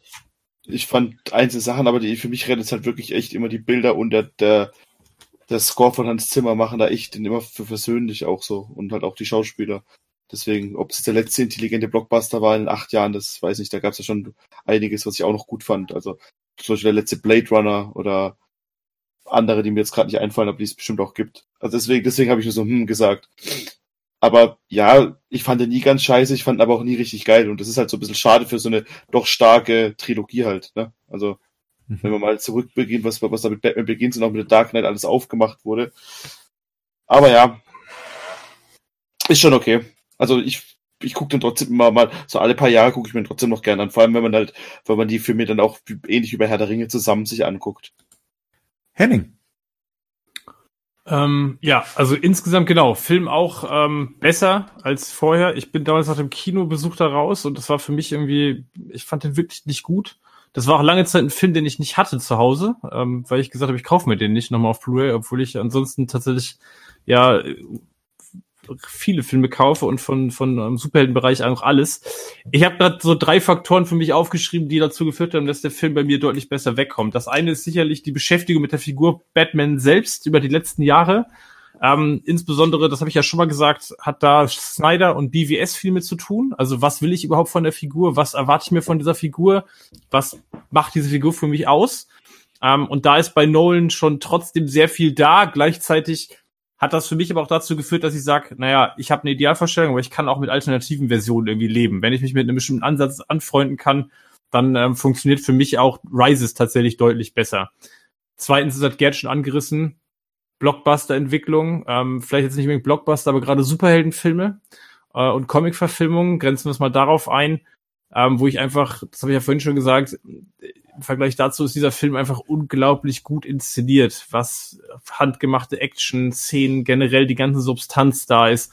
Und Substanz ist, glaube ich, der, die Überleitung, natürlich hat der Cast dazu beigetragen, weil ich ja schon immer wieder gesagt habe, für mich ist es ein unglaubliches Qualitätsmerkmal, dass der Film überhaupt die Substanz bietet, auch über drei Filme hinweg. Ähm, Nolan Dinge anbietet, Dinge vorbereitet, Dinge am Ende wieder einfängt, wieder abschließt, klappt nicht alles, aber trotzdem ist es erstmal da, was glaube ich eine Qualität ist, die wir, ich glaube, ich stelle es jetzt mal in den Raum, ich weiß jetzt nicht, was Matt Reeves macht, ich habe da große Hoffnung, aber die wir seitdem in der Form nicht mehr hatten und die wir vielleicht in der Form auch ähm, vielleicht auch lange nicht mehr bekommen werden.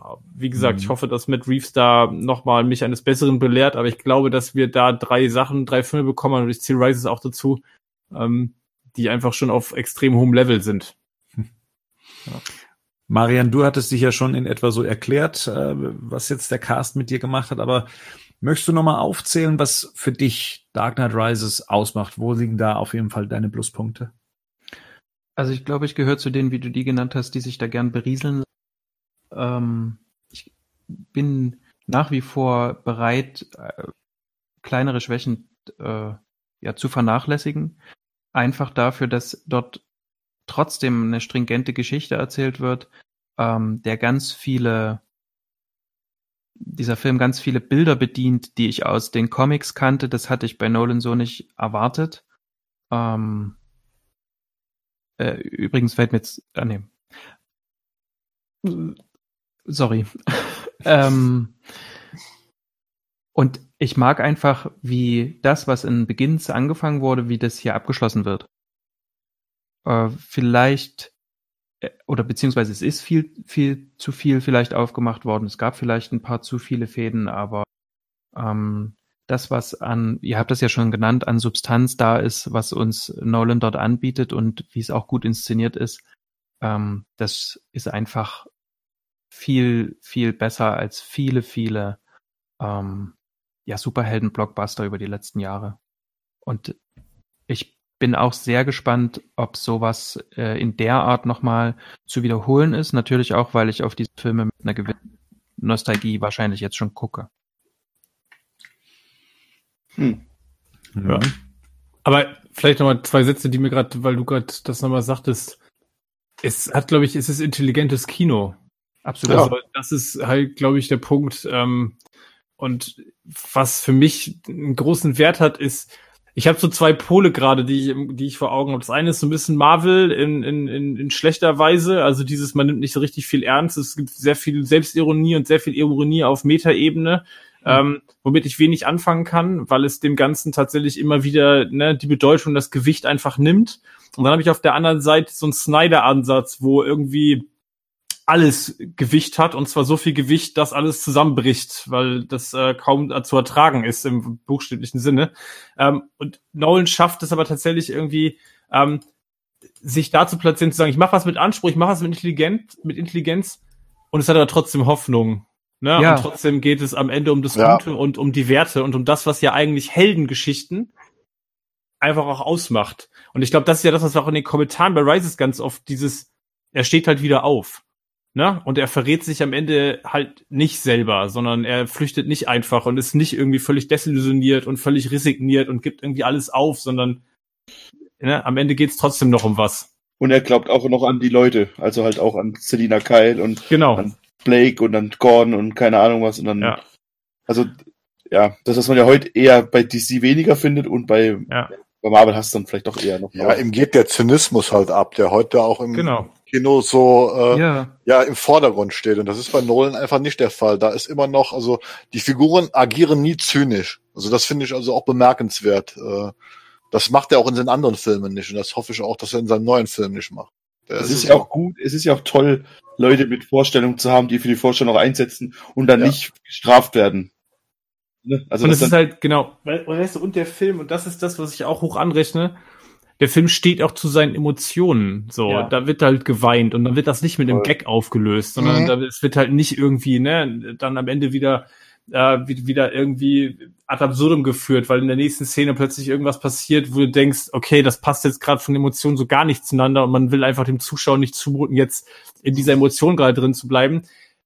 Nolan ist einfach klassisches Kino. Das ist halt, glaube ich, der Punkt. Es ist halt sehr nah am klassischen Film, so wie ich mit Film aufgewachsen bin und wie ich halt Blockbuster-Kino einfach sehen will. Genau. Es gibt, es gibt halt aber auch nicht mehr viele Regisseure, die wie Eben. Nolan die Möglichkeit haben, so Filme aber auch zu machen. Richtig, ja klar, das kommt ja dazu. Die Studios sind ja inzwischen da am Steuern auch, ne? Also beziehungsweise, beziehungsweise den Regisseuren gibt man halt keine Superheldenfilme. Naja, nee, genau. du machst halt, du machst halt entweder halt 10 Millionen Dollar Filme oder halt irgendwie 150 Millionen. Und da gibt's halt nicht so viele, die halt wirklich noch so eine eigene Marke aufdrücken, wie das halt Nolan macht, weil du schon halt oft halt auch so einen Einheitsbrei hast. Da ist fast egal, ob die Hauptfigur Godzilla oder Superman ist will ich nochmal darauf Bezug nehmen, was Henning gerade gesagt hat. Nolans Batman, der bedeutet halt was. Und das bedeutet er auch in Rises.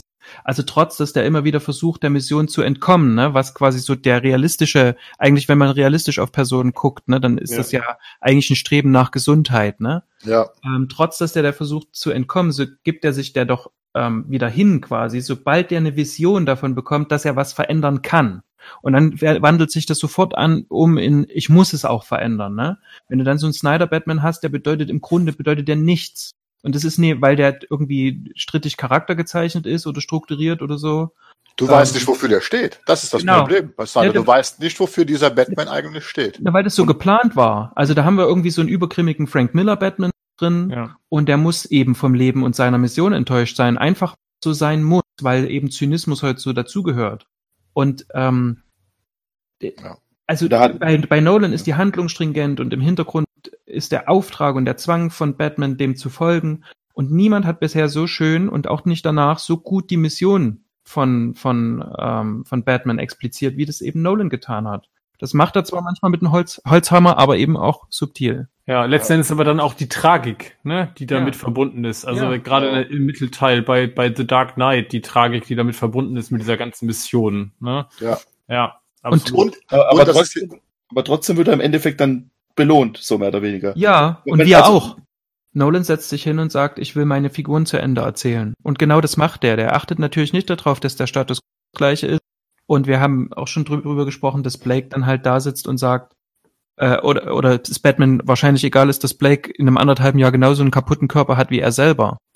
Aber das ist im Grunde völlig vernachlässigbar, weil wir, weil wir quasi diese dafür belohnt werden, dass wir dieser Figur die ganze Zeit bei ihrer Entwicklung zugeguckt haben und dass die eben ihr Happy End kriegt. Mir bleibt jetzt nur noch eigentlich eine Sache zu tun, und zwar, dass ich den äh, Tobias und seinen Kumpel Igor grüße. Den beiden hatte ich eigentlich versprochen, ihre Meinung noch mit hier zu integrieren, aber ich glaube, wir sind der eh schon gerecht geworden. Ähm, er hatte sich nämlich äh, sich schriftlich an mich gewandt, um mir zu erzählen, warum er Dark Knight Rises so toll findet. Und das ja endet eben in diesen in dieser Montage am Ende und äh, sagt eben auch, dass er ähm, es so toll findet, mit so einem positiven Gefühl aus dem Kino zu gehen. Ich hoffe, dass die meisten jetzt von euch auch aus diesem Podcast beziehungsweise aus unserer Besprechung mit einem positiven Gefühl rausgehen. Ich danke nochmal jedem, der auch wirklich bis zu diesem Teil durchgehalten hat ähm, und ja, sind natürlich für alles offen, was darauf folgt, sei es äh, positive, negative, neutrale Kritik, alles gerne in die Kommentare auf batmannews.de, auch eine Bewertung auf iTunes. Ihr wisst ja, ihr findet uns inzwischen auch bei Spotify. Ja, wir müssen uns jetzt mal ein neues Thema suchen, äh, nachdem wir jetzt wahrscheinlich erstmal äh, eine kleine Sommerpause einlegen, was für Filmbesprechung angeht, denke ich doch mal. Ähm, vielleicht, weiß ich nicht, Batman hält die Welt in Atem, wenn wir schon bei Dark Knight Rises sind. aber nur in einem Teil dann bitte. Oder? Ja. ja, also da gibt's ja bestimmt was, oder? Wir werden was finden. aber den werden wir. Vorschläge. Wir nehmen auch Vorschläge entgegen. Schreibt uns Batman Vorschläge hält die Welt in. Atem schaffen wir nicht in einem Cast. Das ist noch umfangreicher als Rises. Das schaffe ich nicht mal in einem Stück anzugucken. ja, das Schaff ich- nämlich. Das schaffe ich nicht, das schaffe ich nicht nüchtern anzugucken vor allem. Oder wir haben bald, oder wir haben noch 15-jähriges Jubiläum von, der 25 von Batman Forever. Gibt's auch dieses Jahr, das können wir auch noch machen. Oh ja. Uiuiuiui. Das haben wir in der Besetzung auch nicht gemacht damals. Ne? Nee, aber der war damals schon dreieinhalb Stunden lang. Ja, das stimmt. Ja. Na gut, wir werden was finden. Wie gesagt, Vorschläge in die Kommentare, was Das wir noch ich auch. besprechen können. Und vielleicht den perfekten Film, den wir, den, vielleicht gibt's ja die Challenge, einen Film zu geben, den, den wir nicht zerpflücken können, weil er so perfekt ist. Ja. Mhm. Okay. Großen Dank in meine Runde wie immer. Aus die Fledermaus. Bis Tschüss. demnächst. Ciao. Tschüss.